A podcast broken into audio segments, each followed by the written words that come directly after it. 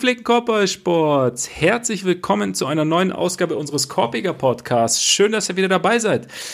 In einer besonderen Woche, denn ganz untypisch für die NBA Regular Season, die einen ja eigentlich von einem Tag zum nächsten peitscht, hatten wir gestern Pause. Die NBA hatte beschlossen, für die Midterm-Wahlen in den USA Pause zu machen, damit doch alle schön wählen gehen können sehr löblich, wie ich finde, und hat uns deshalb einen Tag Pause beschert. Zu sprechen gibt es natürlich trotzdem viel. Wie gesagt, davor wurde durchgepeitscht. Am Montag haben gleich mal alle 30 Teams gespielt und auch sonst äh, fehlt es natürlich nie an Redebedarf. Und deshalb sitzt er mir jetzt wieder gegenüber, der auch nach einem Tag Pause mit Sicherheit noch unausgeschlafene Ole Frags. Mein Name ist Max Marbeiter und äh, Ole, wie hast du den in Anführungszeichen freien Tag gestern genutzt? Ich habe Spiele nachgeholt. Also wie, wie man so macht dann, ne? Ja, ist ja nicht so, dass ich vorher äh, alles gesehen hätte und dann nicht irgendwie, also dann auf einmal vor einem vor einem schwarzen Loch gestanden hätte, wo einfach nichts ist, sondern ja. äh, es gibt ja wie? Das ist ja das Schöne in der Regular Season. Es gibt ja jeden Tag mindestens 800 Spiele, die man sich noch angucken kann, weil man sie wahrscheinlich so noch nicht gesehen hat. So ist es. Und insofern hat es jetzt keine große Auswirkung. Und heute bin ich trotzdem um äh, kurz vor sechs wach gewesen, weil nicht nur die NBA hat was dagegen, dass ich gut schlafe. Auch dein Sohn. Zum Beispiel. Zum Beispiel. Ja, äh, früh aufstehen äh, liegt uns ja seit gut einem Jahr im Blut. äh, auch abgesehen von der NBA, von daher sind wir wach. Ja, ich muss auch sagen, ich war ganz, ich war ganz froh, mal einen Tag so, so ein bisschen aufholen zu können, weil und halt, ne, ich, es gibt ja auch noch andere Dinge, die man so zu tun hat. Und aber es ist schon, ey, ich merke schon auch, es ist schon echt hart, wie so die ganze Zeit. Es ist so viel, es ist passiert so viel. Es gibt so viele Themen und dann will man da noch gucken und da wäre noch irgendwie ein Spiel und da wäre noch ein Team, das man anschauen will und da noch. Das ist mal ganz angenehm. Wie gesagt, mal abgesehen davon, dass es ja mit den Wahlen auch gar keine so schlechte Idee ist, mindestens mal als Signalwirkung an die Leute, wie wichtig das ist, waren ja anscheinend auch viele wählen oder beziehungsweise, ne? Und äh, von daher. Nur wegen der NBA. Nur wegen, nur wegen der NBA. Nein, natürlich nicht. Es ist nur ein, es ist nur ein kleines, ein kleines Puzzlestück, sozusagen. Vielleicht, vielleicht auch nicht. Aber wie gesagt, als Signalwirkung finde ich es nicht schlecht. Auf jeden Fall, ähm, was wir aufholen konnten, war uns mal mit Teams zu beschäftigen, äh, die wir vor der Saison relativ hoch eingestuft haben. Wir haben ja beide, beide Conferences in Tiers eingeteilt und waren uns da relativ einig, dass äh, diverse Teams sicherlich spätestens, spätestens am Ende der Saison meist die meisten eigentlich auch schon von Anfang an relativ weit vorne stehen. Und jetzt wollen wir mal schauen, inwieweit denn, inwieweit wir denn in Anführungszeichen richtig lagen und inwieweit sich die Teams bis oder wie die Teams in die Saison gestartet sind. Das heißt, wir schauen uns die Warriors an, wir schauen uns die Clippers an, wir schauen uns die Nuggets an, die Celtics, Sixers und Bucks, bei denen es ja eigentlich relativ solide läuft. Von daher, genau, gucken wir mal, was da so passiert ist, was da bis jetzt passiert ist und beginnen aber natürlich mit einem Hinweis auf unsere Patreon-Seite. Denn unter patreon.com slash Podcast und Korbjäger mit vollkommen richtig, könnt ihr uns mit monatlichen Beiträgen unterstützen. Vielen, vielen Dank an alle, die das schon tun. Und als Dank gibt's extra Content. Und als Dank gibt's eventuell auch einen Hinweis auf den vielleicht Ganz viel vielleicht, ganz viel eventuell neuen Point Guard. Ähm, es gibt ja den Sehtest, bei dem wir uns einzelne Spieler genauer anschauen. Und da war am Montag Tyrese Halliburton dran. Und äh, ihr hört schon so an, an der Anmoderation sozusagen. Ole und ich waren relativ angetan von dem Kollegen. Ähm, es wird auch demnächst ein Mailback geben. Es gibt generell extra Folgen. Also wenn ihr Lust habt, schaut gerne mal rein. Und jetzt würde ich sagen, starten wir auch direkt, weil es gibt einiges zu besprechen. Und Ole, Osten oder Westen? Basketball und gutes Essen gehören bei uns zusammen wie Javonte Green und der eingeflogene Backdoor Cut. Wir kochen gern. Gleichzeitig gibt es bei mir mindestens mal 82 Bulls-Spiele, die geschaut werden wollen. Außerdem ist Zeit mit der Familie sowohl bei Ole als auch bei mir essentiell wie Rocco für Clay. Heißt, wo andere in Südkalifornien Load managen, müssen wir Zeit managen. Mit HelloFresh. Denn so viel Spaß die Menüplanung für die Woche macht, sie nimmt Zeit in Anspruch. Manchmal fehlt auch einfach die Kreativität und gleich mehrfach einkaufen gehen, weil ich gestern noch nicht wusste, was wir morgen essen, funktioniert auch nicht immer. HelloFresh setzt euch dagegen ganze Menüs vor. Ihr wählt aus vegetarischen, familienfreundlichen, Fleisch- und gemüsehaltigen Gerichten eure Favoriten aus. Jede Woche gibt es neue Inspiration. Danach läuft alles automatisch wie The Mars Midrange Jumper. Habt ihr eure Gerichte bestellt, erhaltet ihr wöchentlich eure Kochboxen. Gefüllt sind sie mit frischen, hochwertigen, perfekt portionierten Zutaten von zertifizierten lokalen Erzeugern. Für einen gewissen Rein wie das von Jordan Poole bei jedem Jumper ist die Verpackung recycelbar und die Lieferung nachhaltig und klimaneutral. Und dank flexibler Abos könnt ihr die Lieferung jederzeit anpassen, pausieren oder kündigen. Wir haben uns beispielsweise für die Bandnudeln mit Miso-Zwiebelsauce und Nuss-Chili-Crunch entschieden. Klingt fancy, ist am Ende aber ganz einfach und die Idee, Pasta mit Miso zu kombinieren, werden wir öfter umsetzen. Dem Kleinen haben die Conchili mit Thunfisch und gebratenen Kapern ziemlich gut geschmeckt. Die Zutaten schön portioniert und die Rezepte übersichtlich auf ansehnlichen Karten zu bekommen, hat außerdem den Kochprozess deutlich beschleunigt. 30 Minutes or less heißt bei HelloFresh und diesmal haben wir das Zeitlimit tatsächlich nicht gerissen. Probieren solltet ihr also unbedingt, zumal wir uns mit HelloFresh zusammengetan haben und ihr deshalb ordentlich sparen könnt. Bis zu 90 Euro Rabatt bekommt ihr auf eure ersten vier HelloFresh-Boxen. Für die erste Box spart ihr euch außerdem den Versand. Lebt ihr wiederum in der Schweiz, bekommt ihr auf eure ersten vier Boxen bis zu 140 Franken Rabatt. Einzige Voraussetzung, ihr müsst Neukundinnen sein.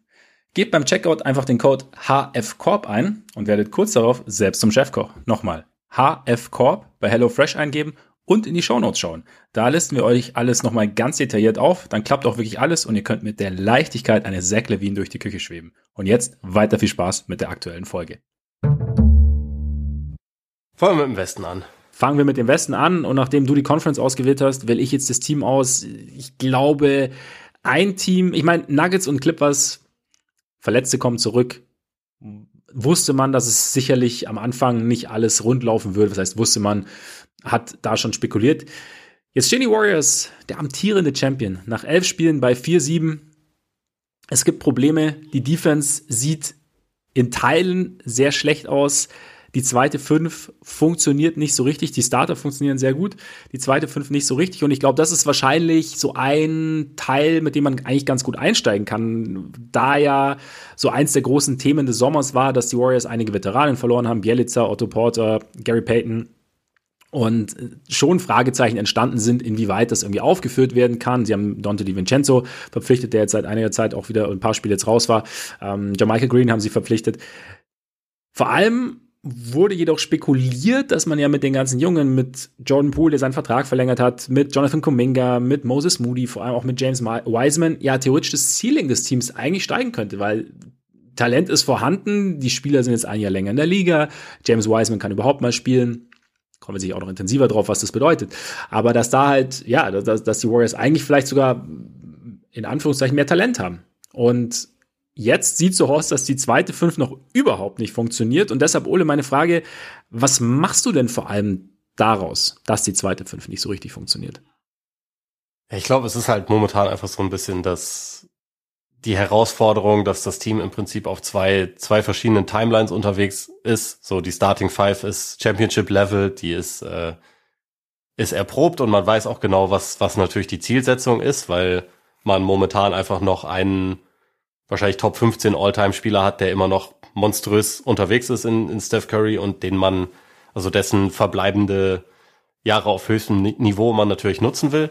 Und gleichzeitig hat man so eine zweite Fünf, die ja also auch tatsächlich relativ viel äh, zusammen auf dem Court steht, die eigentlich, also wenn man ganz ehrlich ist, ist das, ist das ja ein Line-up von einem Tanking-Team. Ne? Also weil es halt, das sind ja, ähm, stimmt, ja. blutjunge Lottery-Picks. Normalerweise hast du die in einer Tanking-Situation. Die hast du nicht in der Situation, wo du äh, Meister werden willst. Und ich glaube, die Herausforderung ist halt hier, du willst als Coach natürlich einerseits sagen, okay, diese, diese jungen Leute, die haben, die haben Talent, die wollen wir fördern, wir wollen, dass die sich entwickeln, weil es geht ja auch für uns hier nicht nur um dieses Jahr, sondern wir sind ja Lichtjahre voraus. Wir, wir planen ja auch schon für die nächste Ära und da spielen äh, Kuminga, Moody, Wiseman, Poole, vielleicht alle zentrale Rollen, vielleicht auch nicht, aber wir wollen es rausfinden. Und gleichzeitig äh, willst du als Coach aber natürlich auch die momentane Zeit eigentlich nutzen, um halt irgendwie stabil zu sein. Und, und jetzt gerade schaffen die Warriors es halt nicht, beides gleichzeitig zu machen. Also du hast halt diese, diese jungen Spieler, die momentan, also die natürlich auch einfach fehleranfällig sind, die teilweise ihre Rollen noch nicht so gefunden haben. Also natürlich ist es ein groß, großer Unterschied, ob jemand wie James Wiseman quasi ohne Spielpraxis in seinem Basketballleben ähm, oder jemand wie Jonathan Kuminga, der halt noch blutjung ist und auf verschiedenen Positionen eingesetzt wird. Natürlich haben die eine andere, ein anderes Fehlerpotenzial als jetzt beispielsweise in der letzten Saison Porter oder Bielica, wenn die, äh, wenn die diese Minuten übernommen haben. Und es gibt halt irgendwie es gibt halt mehr äh, mehr Fehler und es gibt eigentlich weniger Spielraum dafür, glaube ich. Und also momentan fehlt es natürlich auch, also die Vincenzo könnte, glaube ich, schon ein bisschen Stabilisator sein für dieses Team, wenn er jetzt dabei wäre, aber er ist halt momentan nicht dabei. Pool ist stand jetzt halt einfach gerade nicht in einer guten Form. Also trifft momentan halt einfach nicht besonders gut und das ist halt, der ist ja eigentlich jemand, der schon einen ganzen Schritt weiter ist oder einen ganzen Schritt weiter sein sollte als die anderen. Der hat jetzt seinen, seinen Vertrag ne? unterschrieben. Ja, genau. Und der war letzte Saison ja absolut ein Leistungsträger und war auch so mit, also ziemlich dafür verantwortlich, dass halt, wenn, wenn Curry auf die Bank ging, es trotzdem noch irgendwie einen Plan gab in der Offense. Und momentan ist es halt, da er individuell nicht so gut drauf ist und halt auch ähm, das Team so relativ schnell einfach seinen, seinen Flow verliert, sobald Curry auf die Bank geht und sobald halt Leute von der Starting Five Stück für Stück ausgetauscht werden. Ähm, dadurch fehlt jetzt halt gerade dann einfach irgendwie so eine, eine Identität offensiv. Und ja, defensiv sowieso auch. Also ähm, du hast ja schon gesagt, in Teilen ist es, ist es okay und in Teilen ist es richtig schlecht. Ähm, ich glaube, insgesamt sind sie beim Defensivrating irgendwie auf Platz 25. Aber das Defensivrating der Starting Five ist halt richtig gut. Mhm. Es, es bricht halt einfach nur komplett ein, sobald halt einzelne Leute ausgetauscht werden. Und ähm, das ist halt, ich glaube, das ist halt gerade so ein bisschen das Dilemma der Warriors, dass sie, dass sie einerseits einerseits wollen sie sich das gerade, glaube ich, nicht unbedingt leisten, dass sie jetzt halt so viele Fehler haben und andererseits geht es irgendwie nicht anders, wenn man halt diese äh, diese jungen Talente so viel fördern will. Und früher oder später wird das vermutlich dann auch dazu führen, dass halt die die Rotationen ein bisschen angepasst werden und dass halt Leute vielleicht irgendwann, wenn sich das jetzt nicht in der nächsten Zeit ändert, doch ein bisschen weniger spielen oder dass halt, dass halt Sachen adjustiert werden müssen oder dass man halt sagt, okay, wir müssen, wir müssen irgendwie äh, Curry und Poole, Curry und Clay und Co. anders aufteilen, damit halt, ja. da, damit halt irgendwie nicht nicht so viel verloren geht, sobald halt, äh, sobald halt die Starting Five nicht mehr gemeinsam auf dem Feld steht, weil das geht halt einfach nicht die ganze Zeit. Also momentan ich würde jetzt nicht sagen, das, das, Team ist jetzt, ist jetzt verloren oder so, aber es gibt auf jeden Fall vieles, was, vieles, was korrigiert werden muss, glaube ich, mit der Zeit. Und bei einigen Sachen kannst du darauf hoffen, dass das einfach durch, durch mehr Spielpraxis sich so ein bisschen, bisschen ändern wird. Und bei anderen Sachen bin ich aber halt auch ein bisschen skeptischer. Also das Thema Wiseman ist halt, der ist letztendlich ja quasi das größte Thema. Und er ist halt momentan einfach jemand, der, natürlich, du siehst halt, der ist ein, ähm, der kann abrollen, der ist athletisch, der kann sich sogar auch selber mal irgendwie ähm, einen Punkt erarbeiten, der kann gelegentlich mal hinten, hinten Würfe blocken, weil er halt auch ein krasser Athlet ist und sehr groß ist. Aber er kann offensiv momentan einfach kein Warriors Basketball spielen, weil er dieses, dieses Read and React einfach gar nicht beherrscht, was auch kein Wunder ist, weil wie gesagt, ohne Spielpraxis funktioniert das nicht und es ist sowieso ja. etwas, was nicht jeder Spieler lernen kann, also weil es halt vieles instinktiv funktioniert und nicht jeder Spieler ist so instinktiv unterwegs. Und defensiv ist es halt, also selbst wenn er am, am Ring eigentlich eine einschüchternde Präsenz sein kann und sein sollte, ist es halt trotzdem so, dass die Warriors überwiegend halt einfach abgeschossen werden, wenn er auf dem Feld steht. Und das, das sind halt Probleme. Und da, ja, muss man halt sehen, wie sich das, wie sich das mit der Zeit ändert oder ob man irgendwann zu dem Punkt kommt, wo man sagt, okay, äh, wir, wir hätten es zwar gerne anders, aber vielleicht ist Wiseman für uns einfach nicht die richtige Lösung. Und das muss nicht heißen, dass er als Spieler keiner werden kann. Nur, also ich persönlich würde tatsächlich momentan denken, der, der kann bei einem anderen Team, glaube ich, zu einem guten Spieler vielleicht reifen. Aber ich glaube, bei den Warriors, diese Situation ist für einen Spieler wie ihn, der so viel nachzuholen und so viel zu lernen hat, einfach vielleicht zu schwierig.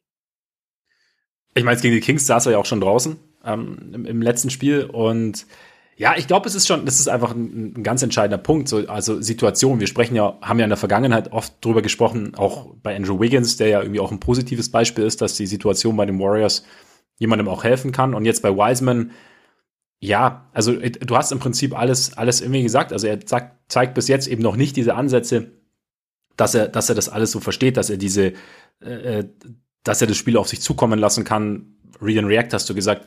Und das ist sicherlich, da, damit ist es sicherlich schwierig, den Warriors Basketball zu spielen, wie sie es machen. Und damit ist es sicherlich auch schwierig, dass er mit Steph dann auf dem Feld steht und wie, wie das dann läuft. Zumindest, wenn man, wenn man davon ausgeht, was man bis jetzt von Warriors kennt. Jetzt ist halt die Frage, wie die Warriors das Ganze beurteilen. Wenn sie sagen, ähm, Wiseman kann unserem Spiel noch eine andere Dimension geben. Momentan ist es so oder so zu früh, denke ich, zu sagen, dass er, dass er uns sofort besser macht. Einfach, du hast ja angesprochen, wenig Spielpraxis, viel verletzt und ähm, da ist einfach, Tanking-Team war, fand ich ein ganz, ein ganz passender Vergleich irgendwie, wenn man, wenn man sich das so anschaut, weil halt auch genauso Kuminga ja noch ein Projekt ist und Moody ist wahnsinnig jung, auch wenn der gemeinhin ja so als derjenige angesehen wird, der am weitesten ist. Aber bei Wiseman, ja, es ist die Frage, wie, wie bewerten die Warriors das und, und, und denken sie, dass, dass sie, ich meine, in der Vergangenheit haben wir immer wieder gesagt, mehr Pick and Roll hier und da ist eher eine Möglichkeit, gibt er da eine Möglichkeit, das noch zu machen, so als Rollman, der dann irgendwie halt ähm, dynamisch zum Ring rollen kann, der, wie du auch sagst, sich mal den Wurf kreieren kann. Oder ist es halt jemand, der vielleicht doch nicht so zu uns passt? Und ich glaube, deswegen ist halt auch so, so ein finales Urteil einfach noch viel zu schwer zu fällen und zu sagen, ja, die Warriors jetzt sitzen in der Falle, weil sie haben sich irgendwie so drauf verlassen und keine Ahnung. Das Skillset, das, das Wiseman mitbringt, hast du ja auch angesprochen, passt vielleicht zu einem anderen Team und dann, dann bietet ein anderes Team eventuell einen Trade, der den Warriors wieder, wieder Veteranen gibt, äh, die sie, vielleicht kein Star, aber halt Spieler gibt, die sie direkt, die, die den Floor wieder anheben, die dann wiederum mehr Raum sozusagen für Kuminga und Moody lassen sich zu entwickeln, weil sie halt die jungen Spieler dann jetzt doch nicht so so große Rollen schon einnehmen müssen und dann vielleicht langsamer wachsen können. Also ich meine, es ist halt junge Spieler, gerade wenn sie so, also so aus so speziellen Situationen kamen. Also wie gesagt, Wiseman äh, letzte College-Saison kaum gespielt, dann irgendwie in der NBA viel verletzt gewesen, kaum Training Camp gehabt und ist jetzt halt irgendwie, ist jetzt dabei wieder. Ähm, ist es, ist es ja extrem schwierig. Dazu kommt ja noch, dass Kuminga irgendwie eigentlich einer ist, bei dem viele sagen, dass er vielleicht momentan zumindest am besten auf der 5 aufgehoben wäre. Jetzt hast du da Wiseman, den du auf der 5 einsetzen willst. Du hast äh, Kevin Looney, der fürs Rebounding extrem wichtig ist, was ja nicht die Stärke der Warriors ist. Und ähm, damit, ja, vielleicht kannst du dann auf Sicht irgendwie Platz freischaufeln. Gleichzeitig, wie gesagt, erstmal abwarten. Also es ist einfach viel, viel zu früh. Wir, wir erwarten immer von Teams, dass sie irgendwie zwar das Hier und Jetzt sich anschauen. Und das ist bei den Warriors sicherlich noch, noch wichtiger. Du sagst äh, Top 15 all time. Du hast da, du hast einen Steph Curry in seiner, äh, eigentlich noch in seiner Prime. Momentan, der legt äh, 32,6 Punkte auf, trifft 51 Prozent gut aus dem Feld, 43 Prozent von, 43 Prozent von draußen, über 93 Prozent äh, von der Freiwurflinie. Also es halt, sind ja sensationelle Zahlen. Das möchtest du natürlich nutzen. Und jetzt bist du halt vielleicht deshalb so ein bisschen in so einer Falle, aber eigentlich auch wiederum nicht, weil ähm, es gibt, es ist Zeit, entscheid, entscheidend ist am Ende der Saison, ich habe jetzt auch schon gehört, so ja, aber in der Western Conference ist dann irgendwie schnell abgefahren und dann ist Heimvorteil weg und dann bist du im Play-In. Für mich alles viel zu früh, irgendwie das, da jetzt irgendwie schon irgendwelche Szenarien irgendwie an die Wand zu malen, weil wer weiß, ob es irgendwann Das finde ich auch zu früh. Also, also enteilen tut ja sowieso nur Phoenix gerade. Ja, eben. Sonst also, ist das ja alles relativ nah beieinander. Genau, also wir reden gleich noch über zwei andere Teams, die, die man auch am Ende der Saison vielleicht vorne sieht, je nachdem, ob der ein oder andere Verletzte da sich nicht noch richtig in Form spielt, beziehungsweise regelmäßig spielen kann. Aber ja, es ist halt einfach irgendwie, es ist dann schon so ein bisschen Horrorszenario basteln. Und ich glaube, im Endeffekt hast du jetzt halt ein Team. Ich hätte so, ich hätte so nicht erwartet. Ich habe schon gedacht, dass sie halt mit dem Gerüst, das sie haben, mit den, auch mit den Erfahrungen, die die Jungen ja schon gemacht haben. Also ich meine, sowohl Kuminga als auch Moody haben ja letztes Jahr zwar ja, sporadisch mehr oder weniger, aber in den Playoffs ihre Rollen bekommen und auch in den Finals mal gespielt. Also, dass das vielleicht dann schon, dass da schon mehr möglich ist. Jetzt gerade ist es nicht. Ich meine, du hast gesagt, vielleicht Lineups irgendwie anpassen und so und dann halt, ja, du hast ja auch schon mal gesagt, es ist halt auch schwierig natürlich. Du weißt als Coach nicht genau, was bekommst du jetzt von diesem Spieler genau im nächsten Spiel. Du weißt, was du schon bekommen hast. Du weißt, was du im Training gesehen hast, aber du weißt nicht, was im nächsten Spiel kommt und, ähm, ja, deshalb ist es nicht einfach, aber es ist, glaube ich, halt, jetzt, ich hätte diese Growing Pains so nicht erwartet als Team. Also, dass es, dass es, dass es das gesamte Team so beeinflusst. Jetzt muss man halt mal, muss man halt mal schauen, wie sich entwickelt. Aber wie gesagt, dieses finale Urteil über Wiseman, gut, über den werden eigentlich seit, seit Draft im Endeffekt finale Urteile gefällt. Ähm, und ja, jetzt mal schauen, wie es da weitergeht. Pool hast du angesprochen.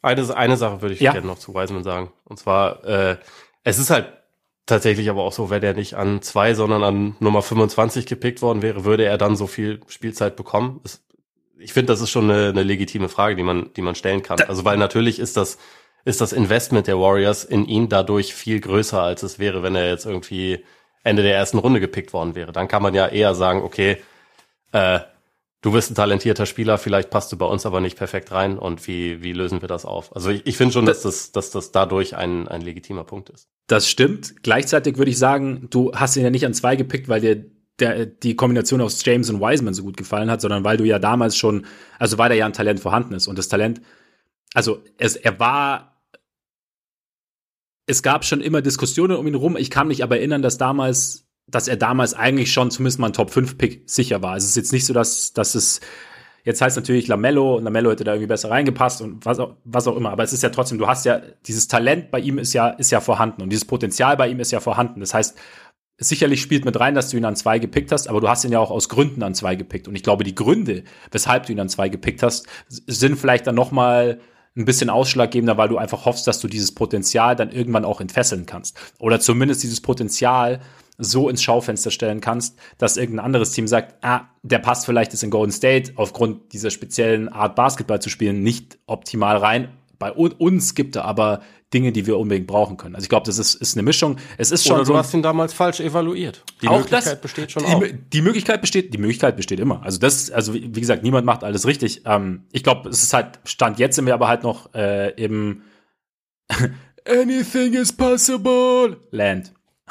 wenn man so sagen kann. Weißt du, wie ich meine? Auch wenn momentan. Ja, also ich weiß, was du meinst. Ich glaube, ich glaube, das ist halt eine, äh, also dass sich das, also je nach äh, je nach Person total unterscheidet, wo man, wo man da gerade ist in der Bewertung. Absolut, Weil, ja, definitiv. Also viele, die halt sagen, sie haben sich Highschool-Sachen von ihm angeguckt, wo man die gleichen Probleme wie jetzt hatte. Also mit diesem, eigentlich ist alles, was er macht, immer relativ vorher schon geplant. Es gibt keine, kein schnelles Umschalten, es gibt quasi kein Reagieren, sondern es wird immer was was vorher determiniert ist, irgendwie versucht umzusetzen. Das sind halt Sachen, die irgendwie schon lange da sind. Es ist natürlich, also es bleibt total kompliziert, weil er, weil er halt in der Zwischenzeit so wenig spielen konnte und so wenig daran arbeiten konnte, dass es ja, sich eben. verändert. Ja. Aber es bleibt halt irgendwie trotzdem da und irgendwann kommt halt der Punkt, wo du als als Team, als Organisation, natürlich auch als als äh, als so Analyst von außerhalb oder auch als anderes Team halt letztendlich eine Prognose abgeben musst, kann sich das noch ändern oder kann sich das halt nicht ändern. Und das ist, also das ist halt schwer zu sagen, wo dann diese, diese Reißleine irgendwann, oder beziehungsweise wo die, wo diese, wo diese Linie irgendwie verläuft. Ich denke halt, ich denke halt, der Punkt, ich kann, also äh, für mich persönlich ist der Punkt in die eine oder andere Richtung zu argumentieren nach zehn Spielen oder elf Spielen irgendwie noch nicht gekommen. Zumal, wie gesagt, letztes Jahr ausgefallen, davor, äh, das, sein erstes Jahr war ja auch irgendwie, also A, von Verletzungen durchzogen, B, kein Training Camp mitgemacht, C, äh, haben die Warriors da auch kein, keine Basketballspiele gewonnen. Ähm, beziehungsweise ging es nicht, ging's nicht groß, ging es nicht groß ums Gewinn für einen Großteil des Jahres.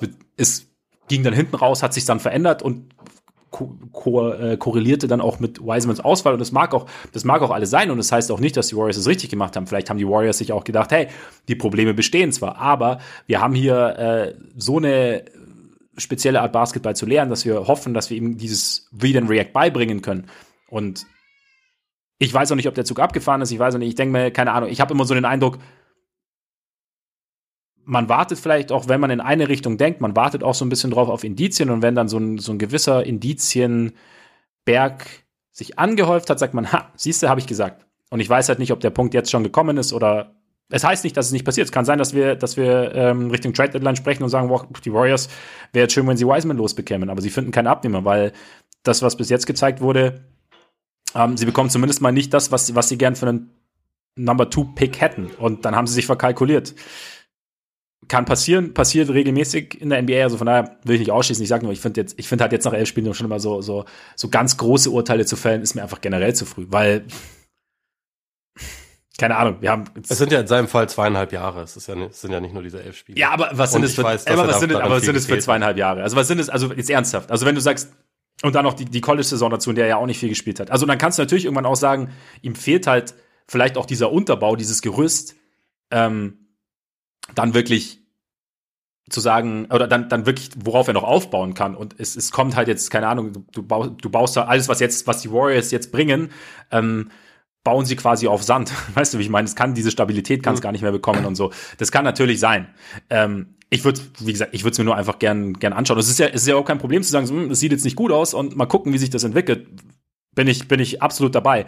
Nur halt, wie gesagt, diese, so dieses, ja, die Warriors, jetzt halten sie wieder an ihm fest, weil er war Nummer zwei Pick. Sie halten an ihm fest, weil er Nummer zwei Pick war, aber auch, weil sie was in ihm gesehen haben und ihn deshalb, deshalb an Nummer zwei Pick gesetzt, äh, an Nummer zwei gezogen haben. Meine Meinung. Und ja, deshalb. Ja, ich, also wahrscheinlich auch, weil es halt momentan ist es momentan ist, macht ja auch, macht ja auch Sinn, das auszuprobieren. Sie haben ja jetzt gerade auch keine, keine super Veteranen-Option, die sie stattdessen nehmen genau. können. Die, also, ich glaube, was ich halt denke, was bei den Warriors so ein bisschen das Problem ist, also das mit den zwei Timelines habe ich ja schon gesagt. Ja. Und ich glaube, sie haben halt vielleicht ein bisschen zu viele Projekte gleichzeitig. Das die kann halt sein, ja. irgendwie, die sie irgendwie gleichzeitig umsetzen wollen. Da wäre ja beispielsweise auch schon ein, ein riesengroßer Unterschied und das heißt nicht, dass ich Kuminga irgendwie schlecht finde, aber wenn sie einen NBA-Ready-Spieler, aka Franz Wagner, gepickt hätten und dann hast du halt noch diese, Ja. diese, diese Wiseman-Situation, dann ist da aber viel weniger Druck bei, weil du schon einen richtig guten weiteren äh, Leistungsträger quasi im Team hast, der, Ja. der halt, also der, glaube ich, auch vor allem instinktiv versteht, wie dieser Basketball dort funktioniert, weil er halt ein überragender Offballspieler ist.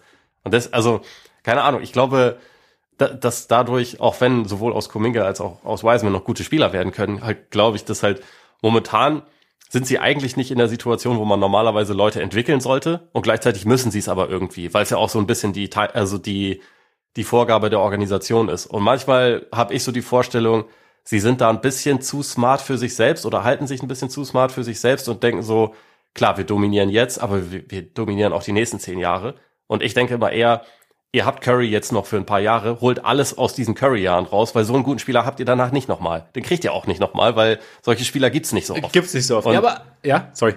Und, und, und deswegen denke ich halt manchmal, fokussiert euch ein bisschen mehr auf das Hier und Jetzt. Aber das kann sich im Laufe der Saison natürlich auch noch ein bisschen ändern. Und jetzt gerade sind sie halt einfach in der Situation. Deswegen, also ich würde jetzt auch Steve Kerr keinen, Vor äh, keinen Vorwurf machen, dass er jetzt die Leute einsetzt, weil, also natürlich muss er das machen. Ja, aber was ist denn, wenn es gar nicht so darum, ich meine, wir, wir sagen immer so, dieses Light, diese, diese, Lightyear-Satz, der, der fliegt dir natürlich auch teilweise zurecht um die Ohren. Aber was heißt, wenn es gar nicht so, sie sind klug genug, wenn sie einfach nur sagen, okay, es ist halt, wir wollen halt einfach, das ist unser Plan, einfach relevant zu bleiben. Und dafür möchten wir Spieler entwickeln. Natürlich möchten sie das Maximum aus Curry rausholen. Und sagen wir mal so, so, so beschissen läuft's ja auch nicht, weil so lange ist die letzte Championship auch noch nicht her. Also es ist ja irgendwie, und jetzt guckst du halt, wie sich die Saison entwickelt. Du guckst sicherlich auch nicht bis kurz vor Playoff-Start, sondern keine Ahnung. Jetzt guckst du halt bis zur Trading Deadline, würde ich jetzt mal schätzen. Vielleicht traden sie auch für Anthony Davis, der ja angeblich eventuell Ja, laut Bill Simmons verfügbar sein könnte. Und Ich dann? fand die Formulierung Hearing there might be some buzz schon sehr lustig. da habe ich mir schon auch gedacht, okay, Simmons, möchtest du vielleicht einfach nur darüber reden, dass Ja. was man für Davis bekommt? Wolltest Ja. du einfach nur über Anthony Ja. Davis reden? Weil Wahrscheinlich- das klang jetzt nicht irgendwie, als hätte er es krass gesourced oder so. Aber also wer weiß, ich meine, komplett ausgeschlossen ist es natürlich nicht, dass die. Lakers den Weg wählen. Wobei äh, mit Davis und Draymond auf dem Feld wäre es ein bisschen eng, so rund um Korb, ne? Also. Das stimmt natürlich. Aber umgeben von Leuten, die werfen können, kann ja vielleicht dann Davis auch wieder werfen. Egal, lass uns nicht mehr über Und Davis das ist reden. aber, das ist ein, das ist ein schöner, aber es ist ein schöner, Über, ein schöner Übergang. Äh, Ganz kurz, nee, jetzt- ich muss dich ganz kurz fragen, einfach mal kurz, um die Bulls reinzubringen. Würdest du an Bulls Stelle versuchen, für Anthony Davis zu traden? Einfach nur so. Mein, Was muss ich denn abgeben? Das will ich eigentlich, will ich eigentlich von dir wissen. Du musst, du musst natürlich nicht wenig, du, nee, du musst, nee, du musst natürlich nicht wenig abgeben. Du musst dich sicherlich, ich Also weiß Pat? nicht, ob, du mu musst dich Natürlich. wahrscheinlich von Pat trennen. Du musst dich wahrscheinlich, wobei, ich weiß nicht, wie hoch der Trade-Wert gerade ist von Pat. Ähm, du musst dich von- wahrscheinlich ziemlich sicher von Levine oder von DeRozan trennen. Ähm, du musst, Ah, dann würde ich es nicht machen. Ich würde versuchen, die beiden zu behalten und Davis zu bekommen und im Zweifel alles andere, was ich habe, äh, loszuwerden. meinst du, das funktioniert?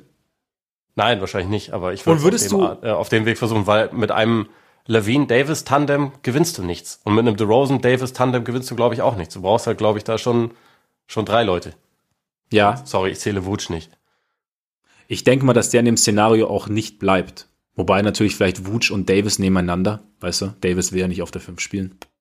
Hör, mal, hör mir auf. Würdest, aber würdest du, ganz kurz, würdest du es versuchen an Chicago Stelle oder, oder denkst du nach allem, was du von Davis bis jetzt gesehen hast in diesem Jahr und auch die verletzten Historie plus Vertrag gar nicht so, gar nicht so erstrebenswert? Ich bin nicht der allergrößte Anthony Davis-Fan und trotzdem Was?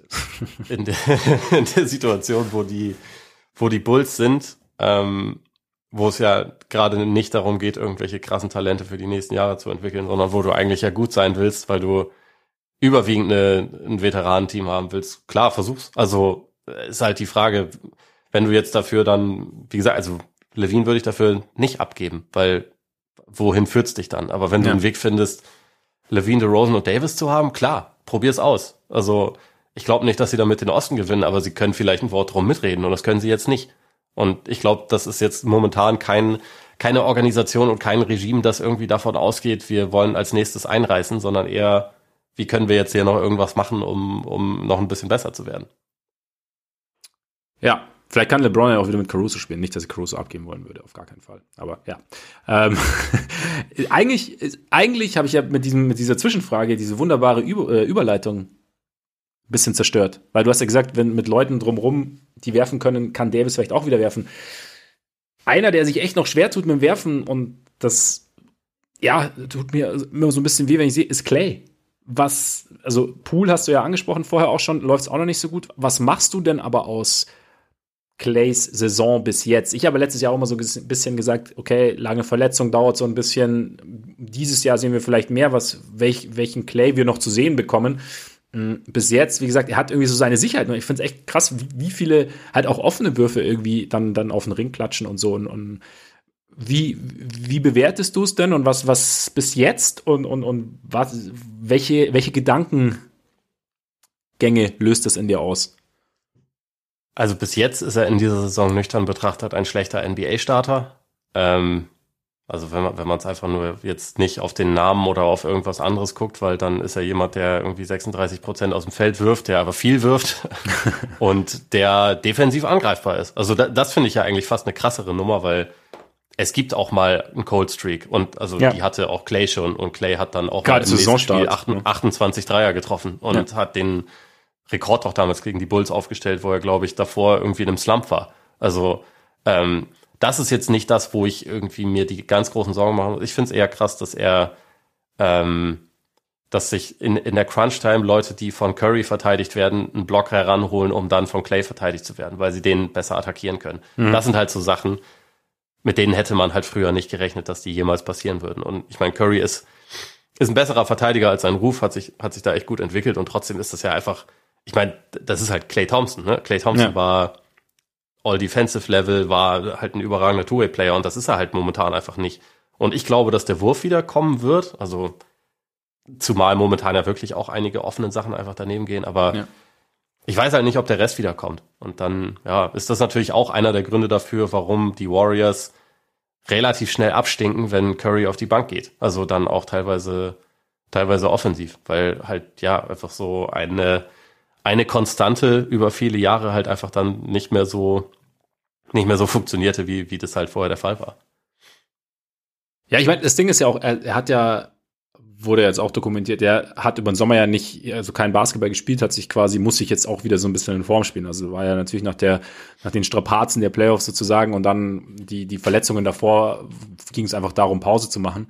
Und deshalb, ja, es ist vielleicht so ein bisschen, so sehr es mich halt irritiert ist zu sehen, aber auch selbst, selbst in den Jahren, in denen er fit war, gab es ja oft so das Ding, dass er mal in einem Slump war oder dass er langsam in, in eine Saison gestartet ist. Und es ist vielleicht auch jetzt, genauso wie bei den Jungen, so der Punkt, so, hey, dauert halt vielleicht einfach noch ein bisschen. So, ähm, mal gucken. Und auch jetzt noch zu früh, zu früh für ein Urteil. Aber wie du sagst, also momentan sieht es halt echt nicht so gut aus. Und die Defense da ist halt, das ist vielleicht schon das größere Fragezeichen, weil es da ja dann auch halt um Geschwindigkeit geht und weil da halt eben auch zwei Verletzungen in der Akte stehen, die, die ja dafür bekannt sind, dich Geschwindigkeit zu kosten. Und muss man halt schauen, also ob das, wie, wie das jetzt, wie sich das jetzt noch entwickelt. Aber auch da ist halt so das Ding, ne? es ist, er ist halt nicht, er ist halt nicht auf seinem physischen Peak sozusagen in die Saison gekommen. Also auch da kann es ja sein, dass da im Laufe der Saison halt auch noch, noch ein, ein Stück Explosivität zurückkommt. Da bin ich, bin ich mal gespannt. Hast du zu den Warriors sonst noch irgendwas, was du unbedingt loswerden willst? Äh, ja, also grundsätzlich, ich, äh, ich, ich finde so ein paar Sachen sind auffällig, die jetzt auch gar nicht mal nur mit dem, mit der, mit der Starting, äh, mit der, mit der zweiten Unit oder mit, mit Clay zu tun haben, die, wo man so ein bisschen gucken muss, dass sie, ob sie das korrigiert kriegen. Also du hast ja schon gesagt, mieses Rebounding-Team, das sind sie momentan absolut. Sie faulen viel zu viel, also ich glaub, mhm. sind, glaube ich, auf Platz 30 bei der, bei der Foulrate, also schicken halt reihenweise Leute an die Freiwurflinie und das, das tun auch nicht nur die, die Bankspieler, das tun auch die, die Starter teilweise. Äh, teilweise ist es sogar bisher noch ähm, so ein bisschen, bisschen Shooting-Luck, der, glaube ich, die, die Defense teilweise fast schon noch ein bisschen beschönigt. Das ist alles nicht so gut. Also ich bin, ich bin da schon gespannt, wie lange das dauert, bis sie das korrigiert kriegen. Es ist halt, ähm, jetzt abgesehen von den ganzen sportlichen Sachen, ist es halt auch immer noch ein Team, das kurz vor der Saison einfach einen riesengroßen Skandal hatte, wo einer einem anderen ja. einfach in die Fresse gehauen hat. Ne? Das kann man auch irgendwie nicht, nicht ja. komplett ausklammern, glaube ja. ich, bei, der, bei der ganzen Geschichte. Also wir behalten die Warriors im Auge, aber momentan äh, machen sie jetzt auf jeden Fall nicht den, den allergeilsten Eindruck. Nee, nee, auch überraschenderweise, wie gesagt, die, die äh, Pool, Draymond-Sache, was, was die noch, keine Ahnung, das ist nur Spekulation, also was das jetzt genau bedeutet, noch gerade noch fürs Team. Und daher lohnt sich da nicht zu viel drüber zu, zu reden, finde ich, aber was, aber es anzusprechen, passt auch, also ist auf jeden Fall legitim. Ähm, gucken, gucken, was passiert. Ich hätte noch was, ähm, was entfernt mit den Warriors zu tun hat. Wir haben ja so diese Sneaker-Geschichte angesprochen in letzter Zeit, ne? Sie. Und ähm, das haben wir angesprochen, weil äh, Under Armour so nett war, uns den Curry 10 zur Verfügung zu stellen.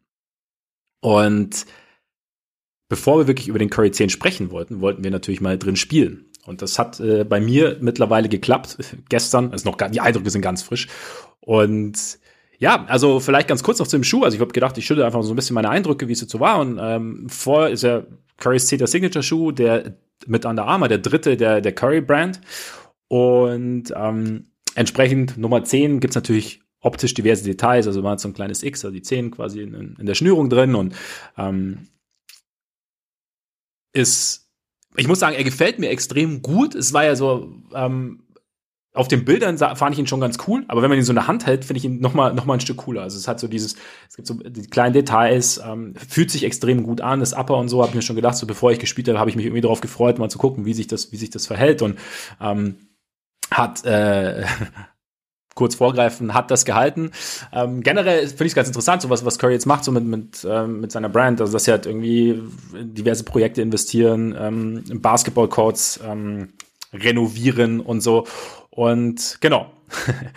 Der Schuh selber ist ein Riesending, was ins Auge spricht, ist, ist glaube ich, so die Außensohle, die nicht springt, nicht spricht, ähm, die jetzt gar nicht so wirklich Außensohle ist, denn es ist diese, der, ähm, das Flow-Setup oder Flow-Schaum von, von Under Armour, was bedeutet im Endeffekt, dass Schaum und Außensohle eins sind. Also das ist eigentlich ein relativ cooles Setup, da, dadurch brauchen sie kein Gummi, also man steht sozusagen direkt auf Schaum und der Schaum hat Bodenkontakt und das ist auch macht auch die Traktion aus und ähm, das Traktionsmuster und ähm, dieser Schaum ist, wenn man das spart Gewicht, wie gesagt, es ist kein Gummi notwendig und er ist extrem griffig. Also man hat echt, die Traktion ist extrem gut. Da ist natürlich die Sohlen-Pattern gehört dann natürlich auch dazu. Aber ich muss schon sagen, also ich bin gestern quasi in die Halle gelaufen, habe echt so gesagt, okay, krass. Ähm, was bei uns das Ding ist, unsere Halle, in der wir spielen, ist relativ staubig. Das heißt, ich muss schon hin und wieder einfach mal wischen oder regelmäßig mal wischen, aber der Grip ist dann halt unmittelbar zurückgekehrt. Also es war echt äh, schon ein Riesending, was ich echt auch gemerkt habe, auch so mal so ein gerade wenn man sich mal so versucht, bei mir ist es oft der Versuch, mich freizulaufen, weil ähm, die Explosivität mit ähm, in meinem Alter ist jetzt nicht mehr ganz so da. Äh, manche sprechen von washed, aber zumindest konnte ich, zumindest konnte ich abrupt abstoppen, um dann eben zu versuchen, halb explosiv ähm, wieder an die Dreierlinie zu gehen oder so. Und das äh, war schon, war schon echt, ähm, war sehr cool. Der Schaum an sich, so das Setup ist nicht so weich. Ich habe früher immer, weil ich schon lang Knieprobleme hatte, auch mit Knöcheln immer wieder Probleme hatte, bin ich so ein bisschen auf die, äh, habe ich weichere Mischungen ausprobiert. Muss sagen, war mir dann teilweise was zu extrem, weil da das natürlich auch ähm, zu Lasten der Stabilität geht. Ich finde da das Setup, die, die Mischung aus Stabilität und ähm, Impact-Schutz finde ich eigentlich relativ gut. Also es ist schon ein bisschen eher auf der härteren Seite des Setup. Ähm, Court-Feel ist dadurch gut, Stabilität ist gut. Und ähm, was bei mir noch dazu kommt, Stabilität, äh, es hat, der Schuh hat einen relativ breiten Vorfuß. Das heißt, man steht gut, also auch gerade beim Wurf sehr, sehr wichtig. Und ähm, bei mir, also ich habe auch einen, ich selber habe auch einen breiten Vorfuß. Deshalb habe ich auch immer mal wieder Probleme gehabt. Und äh, in dem Schuh aber tatsächlich hat sich, hat sich vom ersten Spiel dann eigentlich echt gut angefühlt, was ja auch nicht selbstverständlich ist. Mhm, dieses, das Upper ist das Warp 2.0 von, von ähm, Under Armour ähm, mit extra Support von vorne und hinten, also für den Lockdown sozusagen, dass man sowohl vorne nicht, nicht groß rumrutscht, hinten nicht groß rumrutscht. Also man, ich musste schon fest schnüren, aber dann saß ich echt gut drin, aber halt nicht, es hat nichts gedrückt und es hat nichts, also der, der Fuß hat sich nicht, nicht eingeengt gefühlt, sondern ich stand gut drin und zwar einfach ein, ein angenehmes Spielgefühl. Also ich hatte auch so gewiss, gefühlt noch so den Raum, dass es jetzt nicht generell, dass ich nicht wie äh, weiß ich nicht, in so einer Gummizelle mein Fuß dann irgendwie von einer, von einer Seite zur nächsten springt und halt dann irgendwann halt Schmerzen sind. Und es war irgendwie ein sehr, sehr, sehr, sehr angenehmes Gefühl. Also ich muss sagen, ähm, rundum, cooler Schuh und ähm, ja, ich äh, freue mich auf die, auf die nächsten Male, ihn zu spielen und äh, vielen Dank nochmal an, an Under Armour fürs zur Verfügung stellen. Ja, kann ich mich nur anschließen. Also ich, ich freue mich auch tatsächlich äh, drauf, damit dann mal zu zocken, da auch die, die Basketballschuhe, die ich hier habe, doch schon ein paar Jahre auf dem Buckel habe und der größten äh, Komfort bieten. Wenn irgendwann die Nase mal wieder frei ist, dann, dann probiere ich es auch mal aus. Bin sehr gespannt. Du, kannst, du kannst dich auch was freuen. Also tatsächlich, ist jetzt kein, kein Übertreiben, sondern so, also ich war echt, äh, ich bin sehr, sehr glücklich mit dem Schuh. Ähm, damit ziehen wir weiter. Und jetzt ist die Frage, ziehen wir in die Berge oder ziehen wir ans Meer? Äh, also da ich vor der Saison nur die Clippers und Warriors in einem Top-Dog-Tier hatte, lass uns die Clippers machen. Lass uns die Clippers machen. Die, die Nuggets waren bei mir, glaube ich, im Party-Pooper, äh, Party-Pooper Division, so wie auch bei den, äh, also bei den Ost-Teams habe ich das ja auch. Und nur zwei Top-Teams. Da, damit fühle fühl ich mich wohler als in, im Westen, aber Egal, lass uns die Clippers machen. Lass uns die Clippers machen, die momentan auch noch nicht so richtig contenderic oder so ähnlich daherkommen. 6-5 bis jetzt nach elf Spielen. Ähm, zwei ziemlich bittere Niederlagen gegen OKC. Ein fragwürdiger Three-Quarter-Court-Shot von äh, Ivica Subac. Und sehr, sehr wenig Spiele von Kawhi Leonard. Ähm, seit acht Spielen raus, hat, ähm, ja, sein Knie hat sich, also indem er sich das Kreuzband angerissen hat, hat sich wieder ein bisschen steif angefühlt. Die ersten drei Spiele kam er von der Bank, hat er jeweils so um die 21 Minuten gespielt. Jetzt raus, gibt auch noch keine Timeline, hat äh, Tai Lu kürzlich gesagt. Also er macht Fortschritte, aber sie schauen sich das an. Und ja, vielleicht das zuallererst, weil es halt King Spekulatius ist was so die Kawhi-Situation ist ja, keine Ahnung, wir, wir, wissen ja von Kawhi aus der Vergangenheit, dass er mit Verletzungen sehr, sehr vorsichtig umgeht, beziehungsweise tendenziell eher pausiert und halt sehr, sehr, ein sehr, sehr großes Augenmerk auf Load-Management legt. Jetzt gab es natürlich im Laufe seiner Karriere schon relativ viele Verletzungen und machst du dir denn Sorgen, was jetzt dann Kawhi Richtung Playoffs angeht, wie viel er noch schultern kann an, an körperlicher Last? Oder denkst du, es ist jetzt so, so ein bisschen so die, ja, Growing Pains nach einer schweren Knieverletzung, nach einem Jahr Pause, der Körper muss sich wieder so ein bisschen ans Spielen gewöhnen? Nee, ich, ich finde es schon besorgniserregend, muss ich sagen. Also ich dachte mir schon vor der Saison, dass er halt sicherlich relativ häufig mal aussetzen wird, aber ich dachte halt eher so die Hälfte der Spiele, nicht fast alle Spiele.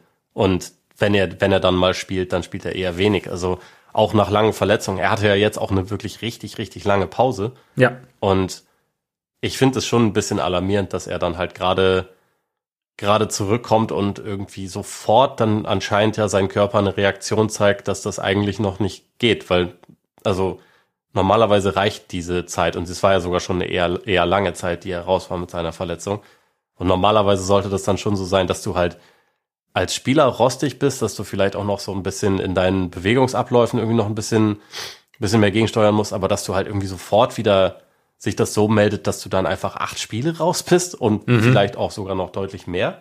Das finde ich schon, ja, finde find ich schon ein bisschen krass. Also, ich meine, vielleicht, das ist jetzt, das ist jetzt natürlich irgendwie ein, äh, ein grimmiges Szenario und ich hoffe nicht, dass es so ist, aber also vielleicht ist sein Körper auch einfach so ein bisschen durch Mhm. Vielleicht hat er zu viel, zu viel mitmachen müssen. Also vielleicht ist die, die Zeit von Kawaii Superstar auch einfach vorbei. Ich, ich habe keine Ahnung. Also es ist halt, es ist halt eine super komische äh, Entwicklung, wie sich das bei ihm ja eigentlich jetzt auch schon seit 2017 oder so entwickelt hat, dass er, dass er wirklich einfach unfassbar wenig gespielt hat. Es geht immer, äh, es wird immer über Anthony Davis sich lustig gemacht, der alle zwei Tage irgendwie sich den Rücken hält und immer wieder ausfällt und Street Clothes und so, aber also Kawhi ist ja, ist ja krasser.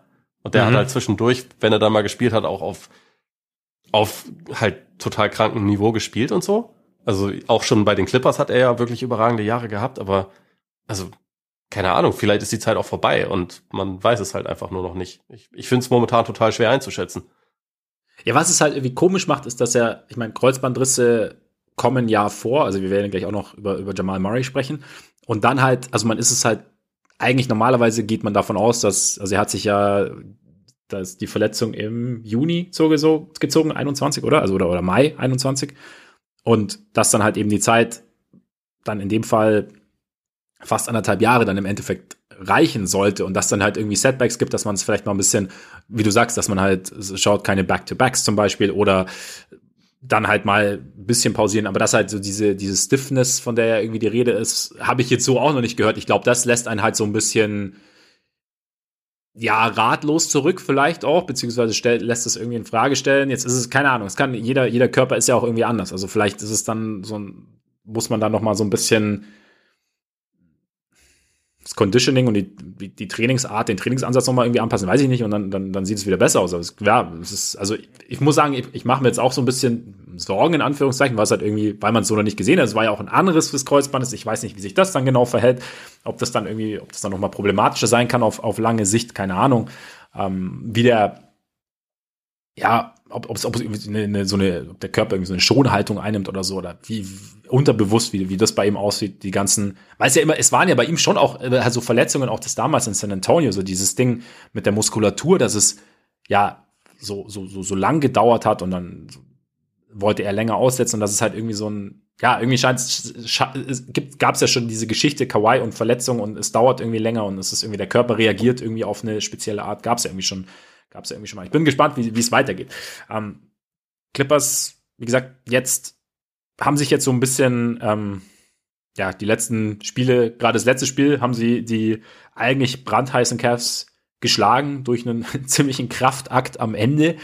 Ähm, mussten da äh, nochmal noch mal einen ordentlichen finalen Run starten und äh, wie gesagt, davor sah es alles nicht so richtig gut aus. Sie spielen irgendwie relativ langsam, haben Probleme zu scoren. Also ich glaube, ähm, haben eine der schlechtesten Offenses der Liga und haben, glaube ich, auch so ein bisschen, ich meine, wir haben ja vor der Saison oft gesagt, so, hey, Clippers, okay, da ist, da gibt's so unzählige Möglichkeiten irgendwie zu kombinieren und, und, sie haben so viele Spieler. Ist natürlich auch dann das Problem des Saisonbeginns, dass du erstmal schauen musst, wie, welche Kombinationen denn die besten sind. Wer starten soll, wer, welche Lineups gut funktionieren. Ähm, Norman Powell hat zum Beispiel, war am Anfang Starter, hat nicht so gut ausgesehen. Terrence Mann kam von der Bank, hat auch nicht so gut funktioniert. Jetzt die letzten zwei Spiele, glaube ich, kam Mann, hat ist Mann gestartet, sah dann wieder besser aus. Ähm, wie löst du die Point Guard Situation? Hast du auch immer wieder John Wall darf ja, also spielt ja auch keine Back-to-Backs. Ähm, und ja, so ist es halt, glaube ich. Ist, sie sind auch, sie wirken oder kann man kann man sagen, dass sie halt auch eigentlich im Endeffekt mal auch abseits von Kawais Verletzung, die natürlich die Sache erschwert, aber dass sie halt einfach auch noch so ein Team so ein bisschen auf der Suche sind irgendwie. Ja, würde ich auf jeden Fall sagen. Also ich glaube, die sind, was die Rotation und was die Kombination angeht, absolut noch in der in der Findungsphase. Und es ist äh, es ist einfach auch ein Thema, dass halt viele der Spieler jetzt auch nicht unbedingt in ihrer Bestform in der Saison gestartet sind. Also mhm. Paul ist da ein Beispiel. Paul George war die ersten Spiele ja auch nicht gut. über die letzten fünf ist er jetzt, ist er jetzt brandheiß und jetzt sieht er ja. auch wieder aus wie Paul George. Also da muss man sich jetzt, glaube ich, wieder weniger Sorgen machen. Aber ähm, abgesehen von Ivica Subac war, glaube ich, kein Spieler jetzt bisher in jedem Spiel gut bei den mhm. Clippers. So, ja. das ist halt irgendwie alles so ein bisschen, bisschen durcheinander, glaube ich. Da sind halt so Sachen, die sich, glaube ich, mit der Zeit finden werden. Und man, man sieht ja teilweise schon, dass die Defense irgendwie relativ viel Potenzial hat. Ähm, wenn der Dreier vorne rausfällt, dann haben, äh, reinfällt, haben sie da auch Potenzial. Ich glaube, ich, ich finde die Clippers tatsächlich ein bisschen, bisschen schwierig momentan mir anzusehen und ein bisschen schwer zu greifen. Für mich ist das ja. irgendwie so eine etwas, also ein Wort, das mir gestern in den Sinn kam, ich weiß nicht genau warum, aber ist irgendwie seelenlos. Mhm. Also ich finde, das mhm. ist, ähm, im Angriff, man hat halt relativ häufig einfach so, so Possessions, wo einfach nur einer den Ball nach vorne dribbelt und nimmt dann irgendwie Pull-Up-Dreier. Oder es gibt vielleicht einen Swing-Pass am Flügel und dann wird ein Catch-and-Shoot-Dreier genommen, aber es gibt eigentlich gar keine Penetration. Es, also keiner versucht irgendwie mal was, so die Defense ein bisschen kollabieren zu lassen. Die einzigen, die das momentan gelegentlich halt bringen, sind halt George, wobei der auch natürlich sehr viele Sprungwürfe nimmt, aber also da ist das schon auch okay. Aber also John Wall geht mal zum Korb, Terrence Mann geht mal zum Korb, aber sonst, das ist irgendwie so viel einfach so, wir nehmen Würfe, äh, also wir, wir nehmen Distanzwürfe, wir machen relativ wenig davor, also wir, wir bereiten das Ganze kaum vor, sondern halten halt einfach drauf. Und sie haben natürlich auch echt viele gute Schützen, deswegen kann das an guten Tagen, also wie gegen, wie gegen Cleveland, da kann das natürlich dann auch irgendwie irgendwie funktionieren, aber es ist mhm. irgendwie eine komische Abhängigkeit davon, finde ich. Also und, und manchmal habe ich das Gefühl, es fehlt halt einfach irgendwie so eine ja, so, so eine, so eine Komponente, die einfach so, wir, wir, wir üben Druck auf den Ring aus, wir versuchen jetzt irgendwie mal es ein bisschen zu erzwingen. Mhm. Es kommt halt immer alles, alles ein bisschen wenig. Und irgendwie, wenn ich mir sie jetzt so angucke, ich, ich, ich meine, man sieht schon diese, diese Vielseitigkeit, äh, Vielseitigkeit, die sie haben. Man sieht, dass sie halt irgendwie auch äh, defensiv echt viele verschiedene Sachen machen können, dass sie halt diese, diese ultra kleinen Lineups spielen können, dass sie natürlich auch mit, mit Subac trotzdem noch einen guten Big Man haben und so, aber mir fehlt immer was, wenn ich die, die Spiele mhm. sehe. Also mhm. irgendwie so eine, eine spezielle Zutat. Idealerweise sollte natürlich Kawhi Leonard diese Zutat sein, aber also ich meine, da müssen wir eh nicht drüber reden. Wenn er, wenn er, wenn das bei ihm so weitergeht, dann sind die natürlich kein Contender, weil ähm, dieses Team, was sich eh noch nicht gefunden hat, wird nicht äh, dann in den Playoffs, wenn man halt vorher vielleicht 20 gemeinsame Spiele gemacht hat, wird nicht den Schalter umlegen können und sagen so, und jetzt sind wir da und jetzt, jetzt spielt Kawhi die ganze Zeit und jetzt machen wir euch alle platt. Das wird halt einfach nicht gehen, weil sie ja. diese Kontinuität nicht haben. Also keiner von denen hat die ja.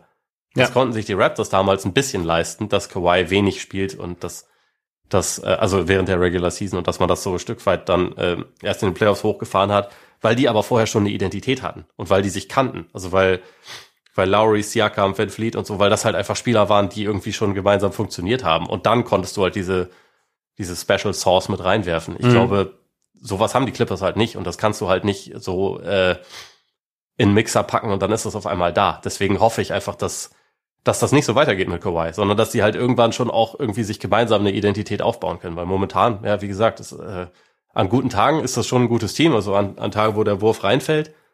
Aber es ist jetzt irgendwie keins, wo ich denke, die haben, die haben dann alles trotzdem, was es braucht, um, um mehrere Playoff-Serien zu gewinnen. Ja, ohne, ohne Kawhi geht geht's mir ähnlich und ja, ich bin jetzt auch mal gespannt, ob es dann halt oder was was du gesagt hast. Im Endeffekt, je früher er kommt, desto besser, dass sie sich wirklich diese diese Identität irgendwie zulegen können, weil ich habe auch so bisher, es ist, es fehlt irgendwie was, wenn man guckt. Also es ist irgendwie so, es ist nicht so, es gibt ja so Teams, da hat man wie Lust drauf zu gucken oder man man man fängt an und und, und hat vielleicht vorher gar keine Meinung gehabt und dann auf einmal denkt man so, ha, okay, nicht schlecht.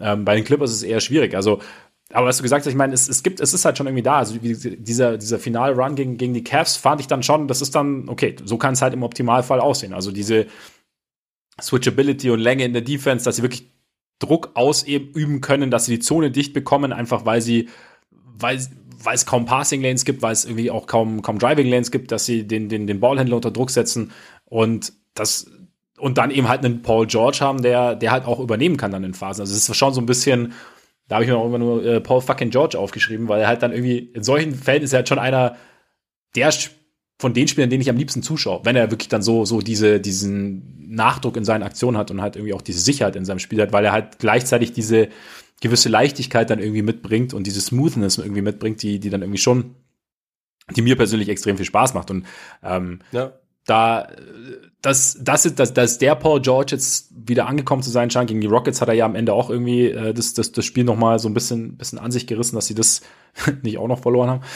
Ähm, ist auf jeden Fall schon mal gut. Ich meine, sie haben ja auch irgendwie Möglichkeiten. Sie haben ja irgendwie so eine, so eine, so ein Ding, dass das quasi der, der eigentlich, also dass George den, den Ballhändler gibt und der eigentliche Point Guard in Anführungszeichen, also mit äh, Reggie Jackson oder mit John Wall, ähm, den Pick stellt fürs Pick and Roll und dann halt den Ball bekommt und dann halt aus der Bewegung raus nochmal kreiert. Das heißt, gegen die Cavs irgendwie war es dann halt Jackson, weil, weil ähm, Wall nicht gespielt hat, aber dann halt für einen offenen Dreier. Aber dass du halt so quasi so, so ein, ja, ein Pick and Roll mit, mit zwei Ballhändlern irgendwie spielst, keine Ahnung, wie sich das im Laufe der Saison irgendwie auswirken wird, wie sie das ähm, noch mehr zum Teil ihre Identität machen können. Ob es halt ein Stil, wahrscheinlich sehr ein Stil mittlerweile. Das sind halt, sie haben halt diese Möglichkeiten, es ist vielleicht noch nicht so ich meine, es ist ja auch schwer, das jetzt irgendwie so zu machen. Du hast ja, klar, Kawhi sollte langsam rangeführt werden, deswegen kam er ja auch von der Bank und immer relativ spät.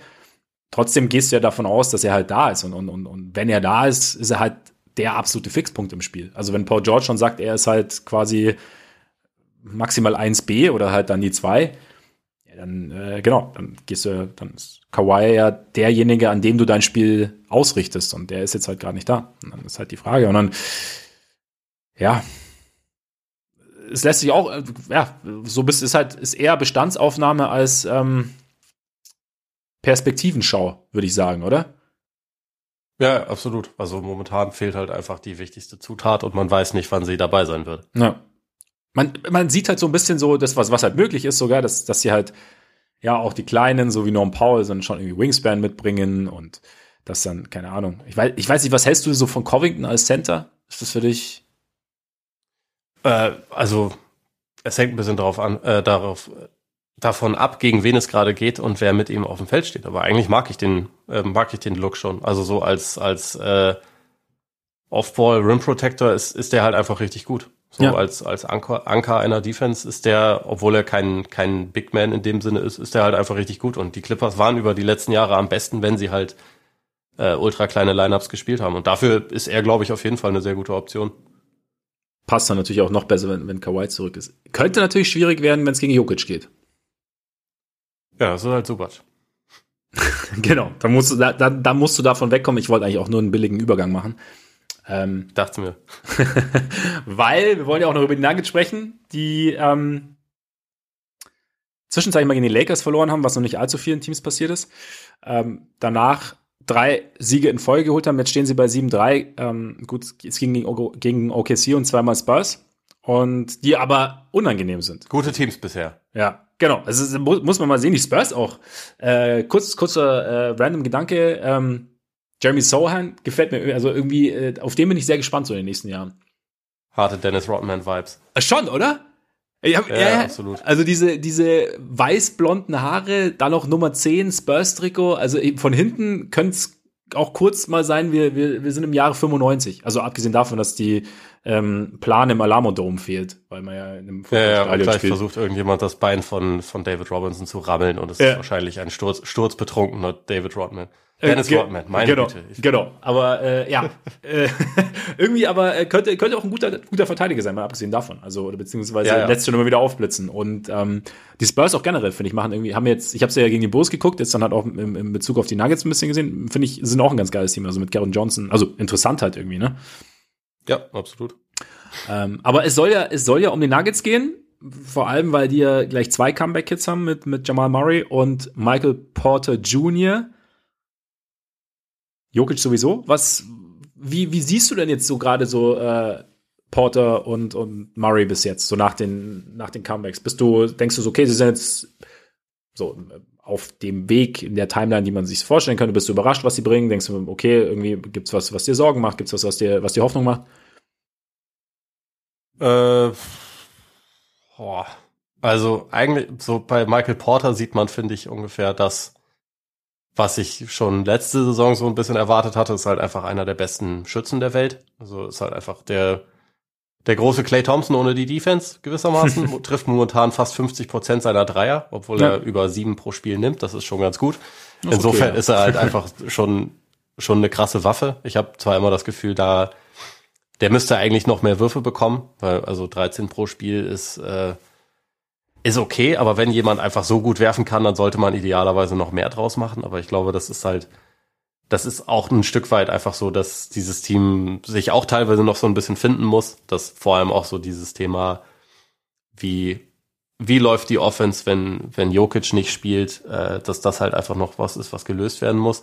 Aber so von Porter, grundsätzlich sehe ich ungefähr das, was ich erwartet habe. Ich hätte es gerne, dass er irgendwann auch noch mal realisiert, dass er zwei Meter acht groß ist und dass er, wenn er auf, wenn er zum Korb geht, dass er dann auch relativ schwer zu verteidigen ist ähm, und öfter mal irgendwie versucht halt auch mal am Korb abzuschließen, weil mhm. also dass so jemand mit den Scoring-Fähigkeiten keine zwei Freiwürfe pro Spiel bekommt, finde ich finde ich alarmierend irgendwie.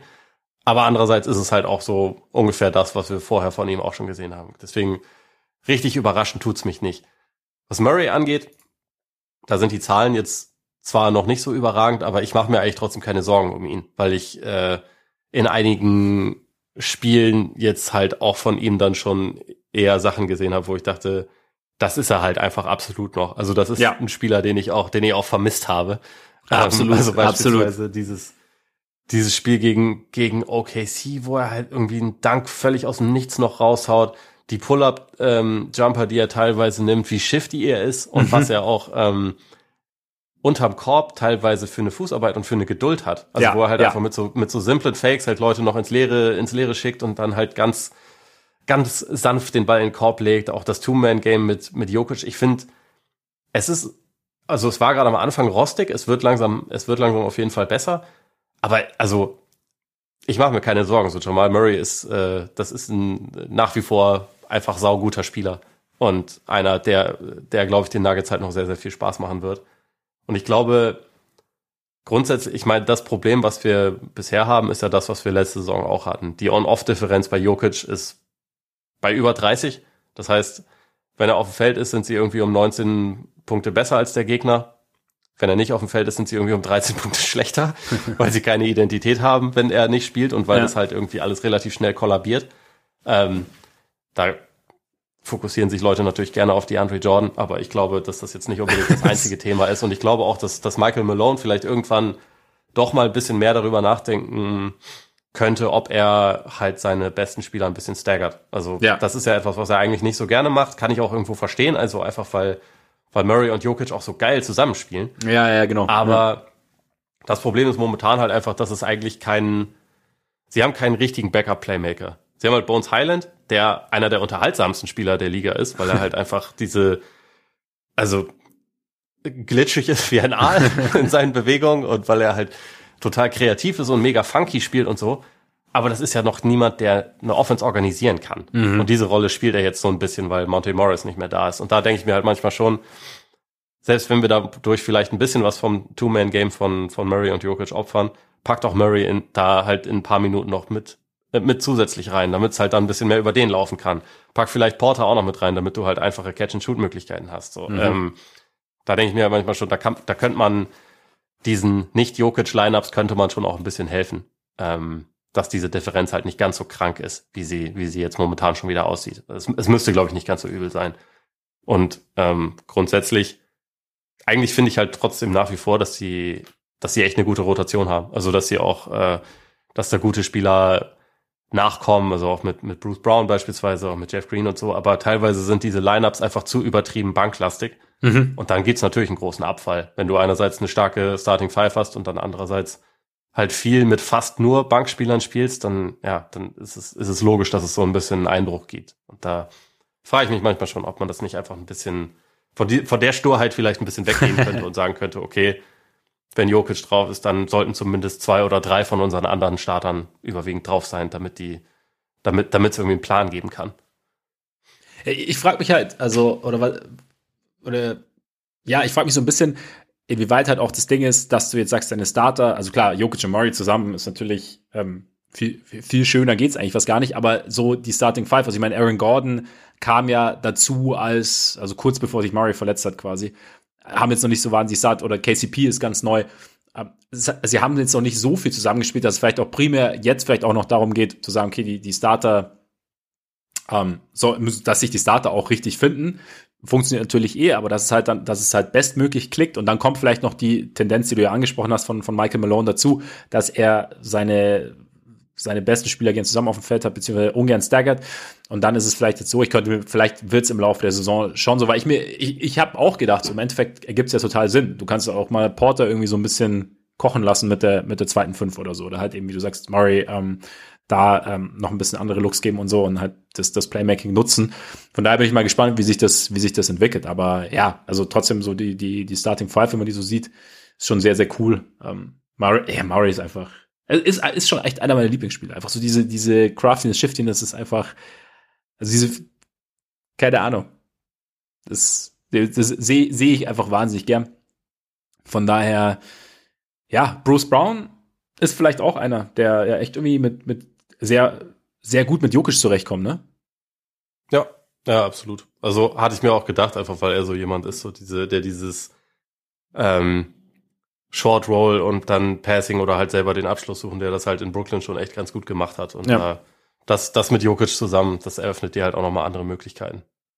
Ja, und deshalb denke ich mir schon auch, ich meine, die haben ja, also sie haben ja wirklich, du hast ja auch gesagt, sie haben einfach gute Spiele. Und jetzt ist halt, geht's ja wirklich darum, dann so, so im Laufe der Saison dann die richtige, die richtige Kombination, die richtigen Kombinationen zu finden. Und da könnte ich, also da, da gibt's schon, glaube ich, glaube ich, viel Potenzial, sofern natürlich alle fit bleiben. Und ja, also es ist, und die Nuggets, wenn wir mal so sagen, die Nuggets sehen es von den drei Teams im, Ost, im Westen, die wir besprochen haben, finde ich jetzt so am, am besten aus bis jetzt irgendwie.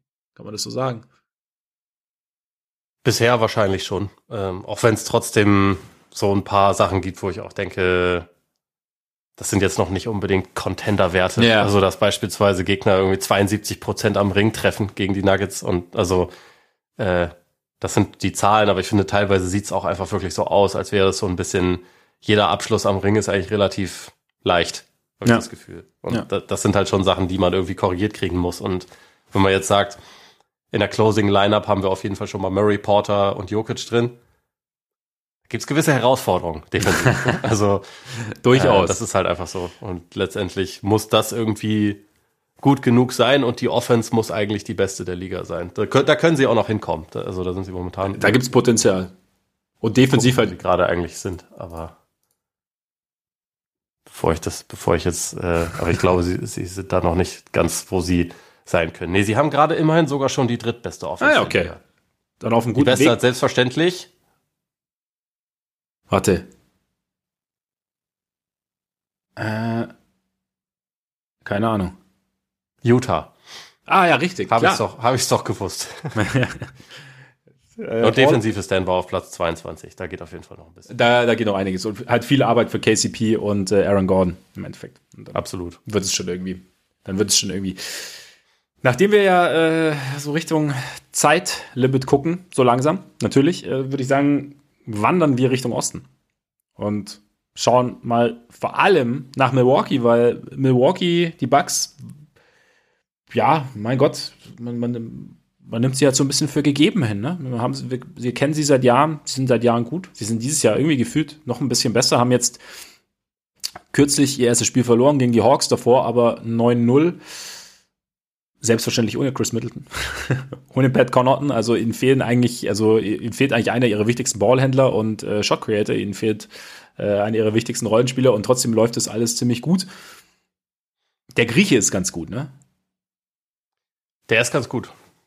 Klarer MVP bisher. Und das, obwohl ein anderer Spieler 36 Punkte im Schnitt äh, momentan auflegt. Aber der beste, der beste Spieler ist momentan ganz klar Janis weil zwei Enden und so. Und ähm, defensiv ist schon, ist ganz interessant, ne, dass die, dass die Bucks, die ja sehr gerne Dreier zugelassen haben in der Vergangenheit und beziehungsweise es kam natürlich auf den jeweiligen Spieler an, der den Dreier nehmen wollte. Also Steph Curry hätten sie jetzt nicht zwingend offen stehen lassen. Michael Porter Jr. wahrscheinlich vielleicht. auch nicht. Noch haben wir das in den Playoffs ja leider nicht gesehen. Das stimmt, das stimmt. Vielleicht, das hätten, vielleicht wäre das die revolutionäre, revolutionäre Idee von Mike Budenholzer gewesen. Stimmt, stimmt. Steph verteidigen wir nicht. Ja, es gibt ja so Spieler, die, ähm, die, die besser treffen mit Hand im Gesicht. Vielleicht ist der Steph so nicht, aber Steph ist vielleicht, steht vielleicht über solchen Dingen. Egal, auf jeden Fall hat sich da der defensive Ansatz so ein bisschen geändert. Ne? Sie, sie, der, der Dreier ist, sie gehen den Dreier nicht mehr so gern her, haben natürlich auch so von, von den Celtics so ein bisschen eingeschenkt bekommen oder vor allem von Grant Williams in, in Spiel 7, glaube ich, war es. Und haben damit, unter anderem damit, weil, wie gesagt, Janis ist gut, Brook Lopez ist sehr gut, weil auch nicht verletzt zum Saisonstart wie letztes Jahr. Die mit Abstand beste Defense der Liga, ne? Ja, das sieht momentan echt äh, dominant aus. Ich finde auch, also wir wissen ja über die letzten Jahre schon, dass diese Kombi Janis Lopez einfach ziemlich pervers ist, wenn beide gesund sind. Also weil Lopez einfach so als als Ringbeschützer einer der besten ist, auch einer der besten Drop Defender der Liga und du halt dazu diese diese spezielle Komponente mit Janis als Roma hast, der auch irgendwie immer noch mal wieder besser darin wird, so das, das Spiel zu lesen, habe ich das Gefühl, und immer noch mehr ein Gespür, Gespür mhm. dafür entwickelt, wann er wo sein muss. Aber was ich echt auch richtig auffällig finde und was man, was man hervorheben kann, dadurch, äh, dass sie momentan mit Holiday und Javon Carter starten, ja. ist so diese Point of Attack Defense auch richtig, richtig ekelhaft. Also weil die halt einfach beide jederzeit in der Lage sind, einen, Spieler übers ganze Feld aufzunehmen und halt mhm. wirklich einfach zu beackern. Und ja. immer schon mal dafür zu sorgen, dass die, dass die gegnerische Offense ein bisschen langsamer reinkommt und immer schon mal ein bisschen Zeit von der Uhr runtergeht. Und halt dieser, dieser Druck da ist. Und das, das finde ich halt einfach richtig beeindruckend. Und ähm, dadurch hat man so das Gefühl, über die letzten Jahre war es immer so, also wie du schon gesagt hast, die Bugs haben halt klare Prioritäten defensiv. Also sie sagen, den, den Ring machen wir zu. Aber es gibt dafür Möglichkeiten. Also dieses, dieses äh, Grant Williams Game war da natürlich das beste Beispiel, aber es gab ja immer wieder Spiele, wo ja. halt auch mal sie halt dann einfach verloren haben, weil jemand beim Gegner, beim Gegner heiß gelaufen ist und zu viele Dreier bekommen hat, die in dem Konto. Und im Moment hat man das Gefühl, sie, sie opfern halt eigentlich nichts. Ja. Äh, also es ist halt, es gibt, es gibt nicht mehr dieses, äh, dieses offensichtliche, das ist die eine Sache, die man gegen die Bugs machen muss, dann, dann, dann haut's hin. Sondern im Moment hat man das Gefühl, defensiv haben die eigentlich gerade auf alles eine ziemlich gute Antwort. Und das ist, äh, das ist schon ziemlich, ähm, ziemlich beeindruckend, muss man sagen. Also sie äh, erlauben fast gar keine Eckendreier. Insgesamt erlauben sie relativ wenig Dreier. Sie erlauben am Ring weiterhin irgendwie nichts. Das ja. ist schon alles gut. Ja, Natürlich meine, halt wird das gerade vielleicht auch noch ein bisschen dadurch beschönigt, dass Leute, also dass Teams gegen sie auch die Dreier, die sie bekommen, nicht treffen. Ähm, das sind im Moment nur 34 Prozent. Das kann natürlich auch noch wieder ein bisschen hochgehen im Laufe der Saison. Dann sieht es vielleicht nicht ganz so krass dominant aus, wie es jetzt gerade aussieht. Aber selbst wenn es nicht ganz so krass dominant wäre, wäre es ja immer noch dominant. Also, äh, das sieht, also im Moment sieht es halt einfach nach einer schon ziemlich überragenden Basis aus, die sie da haben. Zum, zumal das ja auch irgendwie so ein, so ein Rhythmusding sein kann. Also ich meine, du hast ja schon gesagt, mit Javon Carter und, und ähm, Joe Holiday kommst du schon mal schwer in, in den Rhythmus deiner Offense überhaupt rein und dann hast du eben hinten, hast du noch Janis und, und, und, und Lopez und dann ist ja alles schon mal dann, dann ist die Chance, dass du ein bisschen mehr improvisieren musst, als der lieb wäre, ist dann vielleicht schon mal, ist, ist vielleicht höher und damit ist auch dieser Wurfrhythmus vielleicht nicht so da. Und ähm, also Zach Lowe hat ja im, im letzten Low-Post äh, Eric Nem, den äh, Beatwriter von The Athletic für, für die Bucks da und da haben sie ihm auch so gesagt, was halt so, früher war halt immer so das Ding, okay, unterm Korb sind zwar Lopez und Janis, aber wir haben ja immer noch in der Ecke, haben wir ja immer noch jemand, haben wir ja immer noch Platz, so ungefähr. Das war dann so halt die Exit-Strategie. Und die ist jetzt halt so ein bisschen weg. Und das könnte ich, bin, ich bin gespannt, wie halt gegnerische Offenses und, und gegnerische Coaches da äh, sich, sich da anpassen. Aber es ist dann halt, dann erlaubt die halt die Defense schon nicht mehr, nicht mehr wahnsinnig so viel, nicht mehr so wahnsinnig viel. Umgekehrt sind natürlich die Bucks momentan auch kein wahnsinnig gutes Dreierteam selbst. Also vorne fällt der Dreier ja. jetzt nicht so gut da ist natürlich, da dürfte Chris Middleton durchaus helfen. Bist du, glaubst du eigentlich, also ähm, mein Freund Grayson Allen wurde ja kürzlich schon mal, ist er schon mal auf die Bank gegangen äh, für Bochamp, aber könntest du dir vorstellen, dass dieses Carter Holiday Duo bleibt und, und Middleton für, für Allen reinkommt? Oder glaubst du, dass du vielleicht das, zumal ja jetzt Middleton auch kein schlechter Defender ist, also jetzt kein, ne, aber ähm, dass das eher, dass, dass, dass Budenhauser eher so geht, okay, wir haben ein bisschen mehr Offense dann noch auf dem Feld. Ich könnte es mir, also ich kann mir beides vorstellen. Bin mal gespannt, äh, was, was die Entscheidung wird. Zumal sie haben ja auch noch Corner und der ähm, ja. ist er jetzt mittlerweile schon wieder da? Ich glaube noch nicht, ne? Der, ich glaube äh, noch nicht, ne? Und das ist ja dann auch noch eine zusätzliche Option und jemand, der eigentlich häufig auch startet, wenn er zur Verfügung steht. Oder also öfter jedenfalls. Ja. Da gibt's noch ein paar Optionen, aber momentan denke ich tatsächlich, dass diese diese Defensivkombi ist halt schon echt eine Stärke. Das funktioniert mhm. halt schon sehr gut. Und wenn du halt sagst, wir packen Middleton für Allen rein und dann ist Middleton eigentlich klar der schlechteste Verteidiger in unserer Starting Five und er ist kein schlechter Verteidiger, dann ja eben ja. das, das ist vielleicht schon auch eine ganz gute Waffe. Also ich bin, ich bin mal gespannt, weil weil Javon Carter jetzt natürlich nicht der beste Offensivspieler ist, aber ja. momentan sieht's halt schon so aus und ich kann mir schon vorstellen, dass sie sich halt einfach leisten können, da einen nicht so guten Offensivspieler erstmal erstmal drin zu lassen wenn sie halt Middleton mit reinnehmen. Weil momentan, momentan funktioniert's ja. Und äh, es fehlt halt, wie gesagt, einfach noch der zweitbeste Offensivspieler und wichtigste Halbfeld-Creator neben, neben Janis. Ja, und wenn der da ist, dann öffnet das auch wieder so ein bisschen, bisschen mehr Räume und ja, wie gesagt, Janis ist ja eh über jeden Zweifel erhaben. Attackiert, attackiert, ist halt krass, attackiert. was Janis macht, ohne jetzt irgendwie krasses Spacing um ihn herum ja. zu haben. Ne? Also äh, die die Vorstellung ist halt irgendwie schon übel. Aber wenn man ihn so spielen sieht, ich finde, er er gehört halt auch einfach zu den Leuten, beziehungsweise er hat so diese Stufe erreicht, wo wenn er nicht am Ende von einem Spiel 35 hat, dann fragt man sich, was eigentlich schiefgelaufen ist. Weil er, er, er holt die so beiläufig. Ja. Weißt du, die ja. Punkte und irgendwie immer, wenn man dann zur Halbzeit guckt, Ah, Janis hat 18 und 11 schon. Okay. Ah, ja, der steht bei 22 und, und, und, und 6 und, und 7 Assists oder so. Und das passiert halt irgendwie so im, im Fluss des Spiels teilweise. Äh, ja. Mittlerweile holen sich die Bugs ja auch öfter dann mal Offensiv-Rebounds und so. Das ist ja auch noch so ein zusätzliches Tool, um, um extra Punkte irgendwie zu generieren und so. Das, es passiert halt irgendwie einfach. äh, und dann, dann hast du halt auch mal Phasen, wo man, okay, jetzt hat man ihn eine Zeit lang nicht so gesehen, dann scoret er jetzt einfach in den nächsten vier Angriffen. Und zwar immer. Und ja. es ist auch scheißegal, was die, was das gegnerische Team versucht. Es passiert halt einfach. Also der, der bewegt sich schon in einem sehr erlauchten Kreis, der Korbballspieler, finde ich. Also auch so, was so die Dominanz angeht, individuell, was man so über die, also woran ich mich zumindest erinnern kann. Also Für mich ist er immer so ein bisschen die Parallele mit Shaq. Mhm. Nur halt, dass Janis nicht die Regular Season nutzt, um sich fit zu machen. So, der nimmt die halt ja. von Anfang an ernst. der dominiert halt einfach immer, wenn er spielt. Und äh, also es, ist, es ist schon, es ist schon einfach verdammt beeindruckend, was der Typ macht. Ich fühle mich auf jeden Fall wohl mit meinem MVP-Pick. Ja, ich glaube, dein MVP-Pick, äh, ja, den, äh, ich fühle mich mit meinem deutlich weniger wohl als du mit deinem. Ähm, komm, kommen wir gleich dazu. Ey, ja, bei Janis ist ja auch so krass, dass er einfach nicht aufhört. Also weißt du, er kommt halt, ich, ich stelle mir das halt auch als Defense so krass vor, wenn du halt weißt, okay, jetzt hat es vielleicht einmal geklappt, irgendwie, glaube ich, gegen, gegen, gegen die Timberwolves hat die Nas Reed einmal abgeräumt. Aber du weißt ja, im nächsten Angriff kommt er halt genauso wieder. Und genauso wieder mit dieser äh, filigranen Brachialität. so weißt du, das ist so, du, keine Ahnung, also du, du, du kannst dir. Das ist der Titel dieser Folge übrigens. genau, ja, ja. Du kannst, du kannst ja irgendwie nichts, du hast keine Verschnaufpause als Defense, wenn Janis auf dem Feld ist. Weil es ist halt, er kommt halt und kommt und ja, es ist schon, ist schon echt, echt beeindruckend. Also, die einzigen, die ihn verteidigen können, äh, das, das war das DBB-Team. Ja, niemand. stimmt.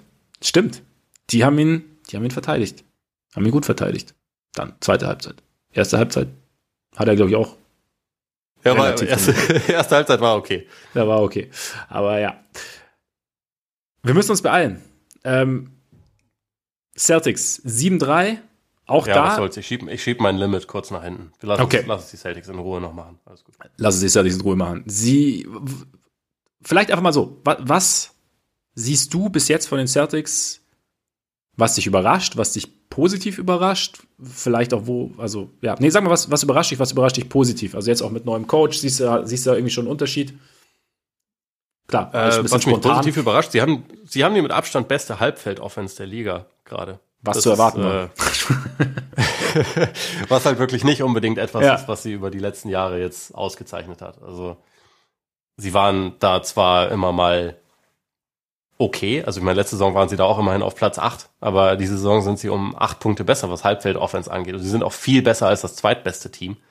Ähm, insofern, das ist schon ein gravierender Unterschied. Ich glaube auch, was, äh, was schon sehr auffällt, ein, äh, ein Unterschied ist, dass es jetzt halt einfach konstante Creation von der, von der Second Unit gibt, beziehungsweise mhm. so Tatum plus Bank-Line-Ups, die letzte Saison halt oft irgendwie waren. Tatum spielt mit mit Grant Williams zusammen und sonst halt eigentlich mit Leuten, die komplett davon abhängig sind, dass er sie irgendwie füttert.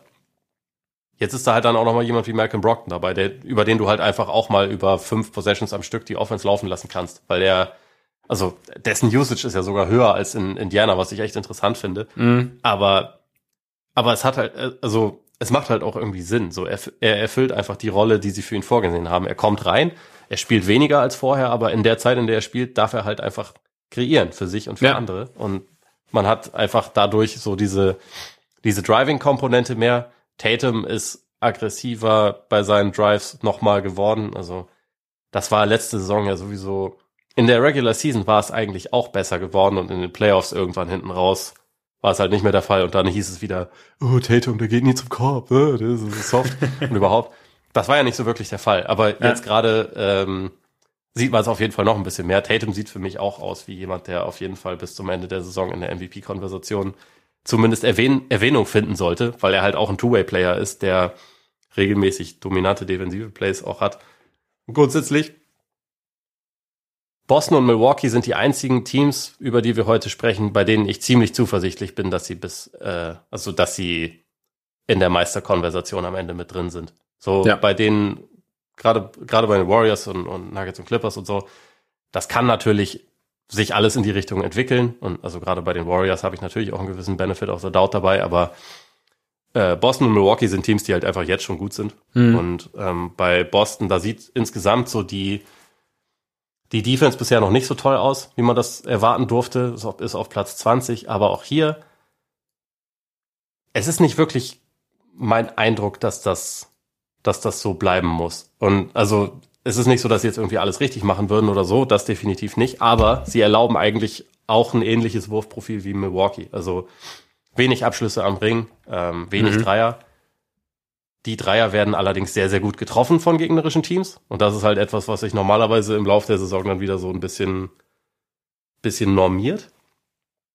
Und dann kann man halt auch noch dazu sagen, es gibt halt auch noch Robert Williams, der irgendwann noch zurückkommt und der sowohl offensiv als auch defensiv schon ein Unterschiedsspieler sein kann. Und deswegen äh, bin ich eigentlich, was die Celtics bisher angeht, sehr, sehr zuversichtlich, dass sich das in eine ganz gute Richtung entwickeln könnte bei dem Team. Ja, ich meine, also es ist ja, es gab ja auch coachingmäßig diverse Veränderungen. Ne? Also dass so, äh, gut, Udoka sowieso, äh, Will Hardy ist Richtung Richtung Utah gegangen. Also da, das ist ja irgendwie auch so ein Punkt und da muss man Will sich. Will Hardy glaub, vielleicht auch Goat, oder? Also ich meine, der, der, ist schon gut unterwegs. Es, es, macht einen soliden Job, würde ich sagen. Macht einen soliden Job.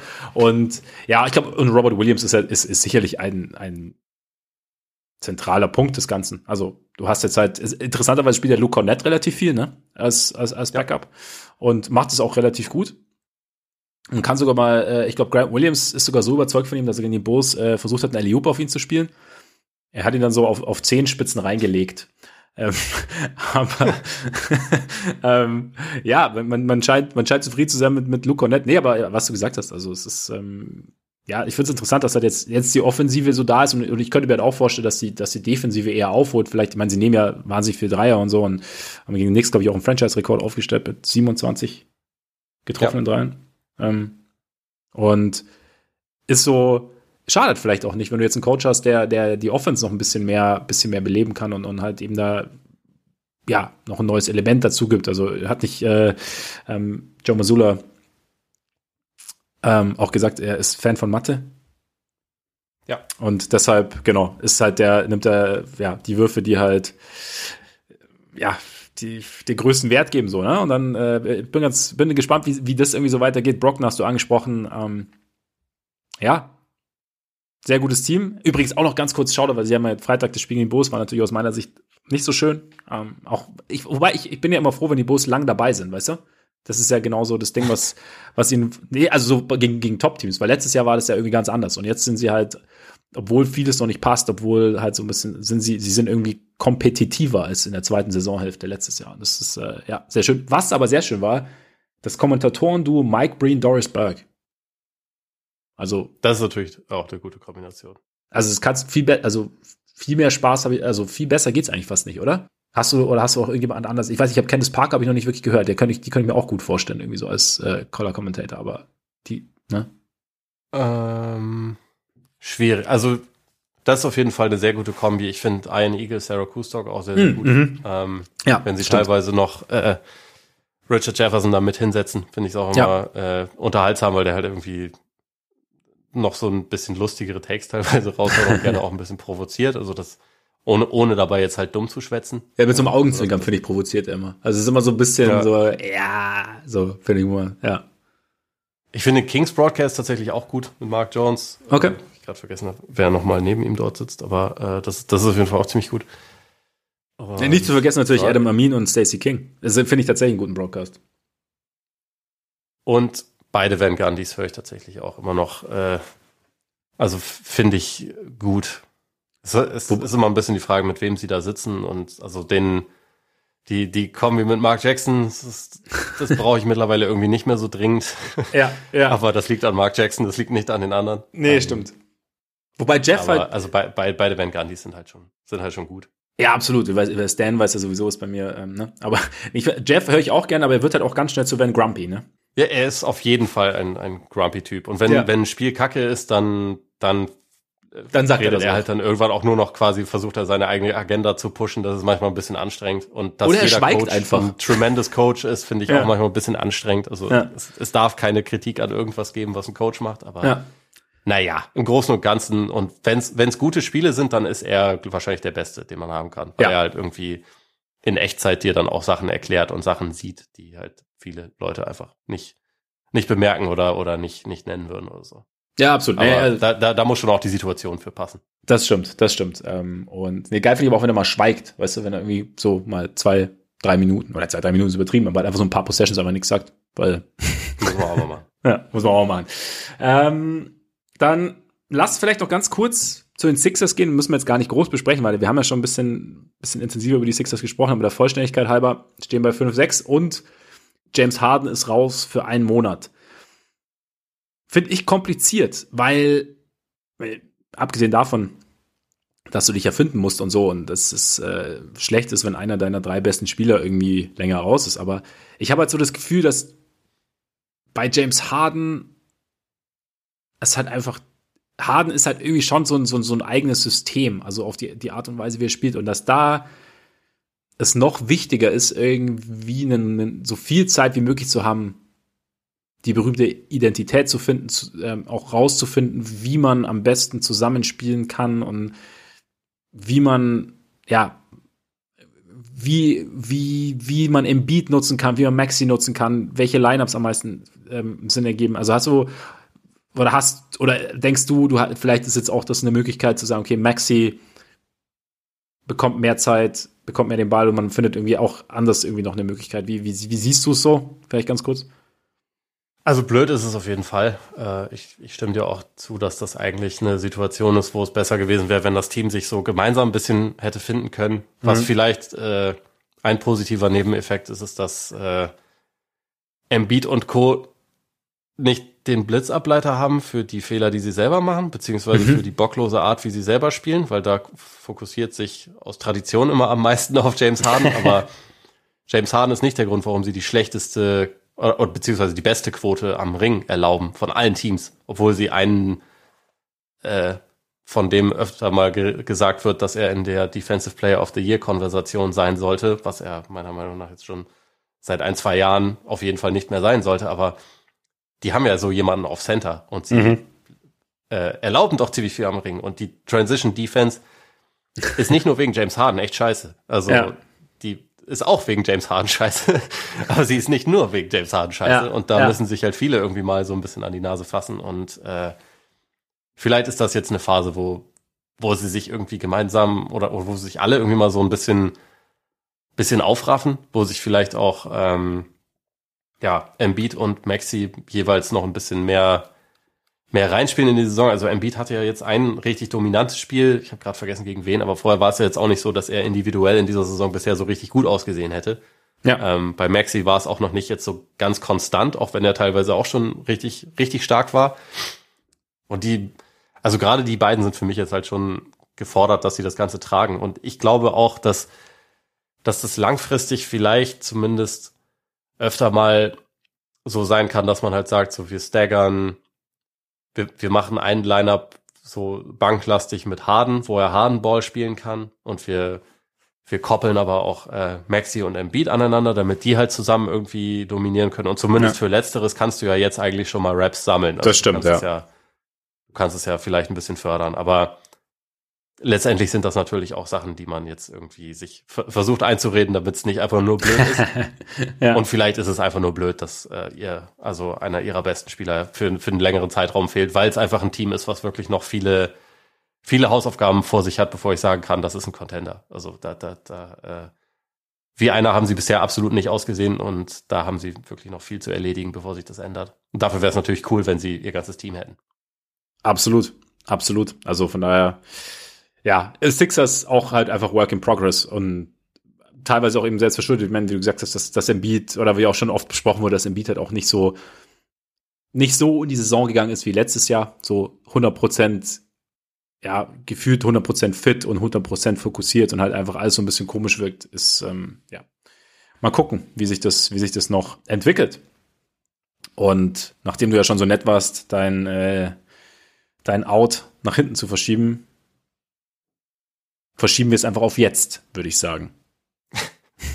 Das äh, klingt nach einem sehr guten Plan. Schon, oder? Dann, Schon, muss oder? Ich, dann muss ich dir beim nächsten Mal meine perfekte Theorie von oder meine perfekte Metapher erklären, warum Westside Gun Draymond Green ist. Aber das machen wir einfach beim nächsten Mal. Oh. nennen wir es einfach ein, nennen wir es einfach ein äh, Teaser.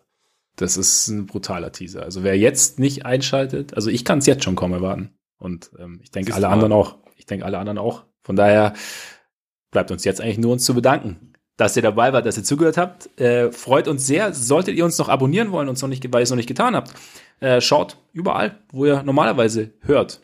bei Apple Podcasts, bei Spotify, Deezer, Amazon Music, Google Podcasts. Folgt uns bei Twitter, Twitter folgt uns bei Instagram.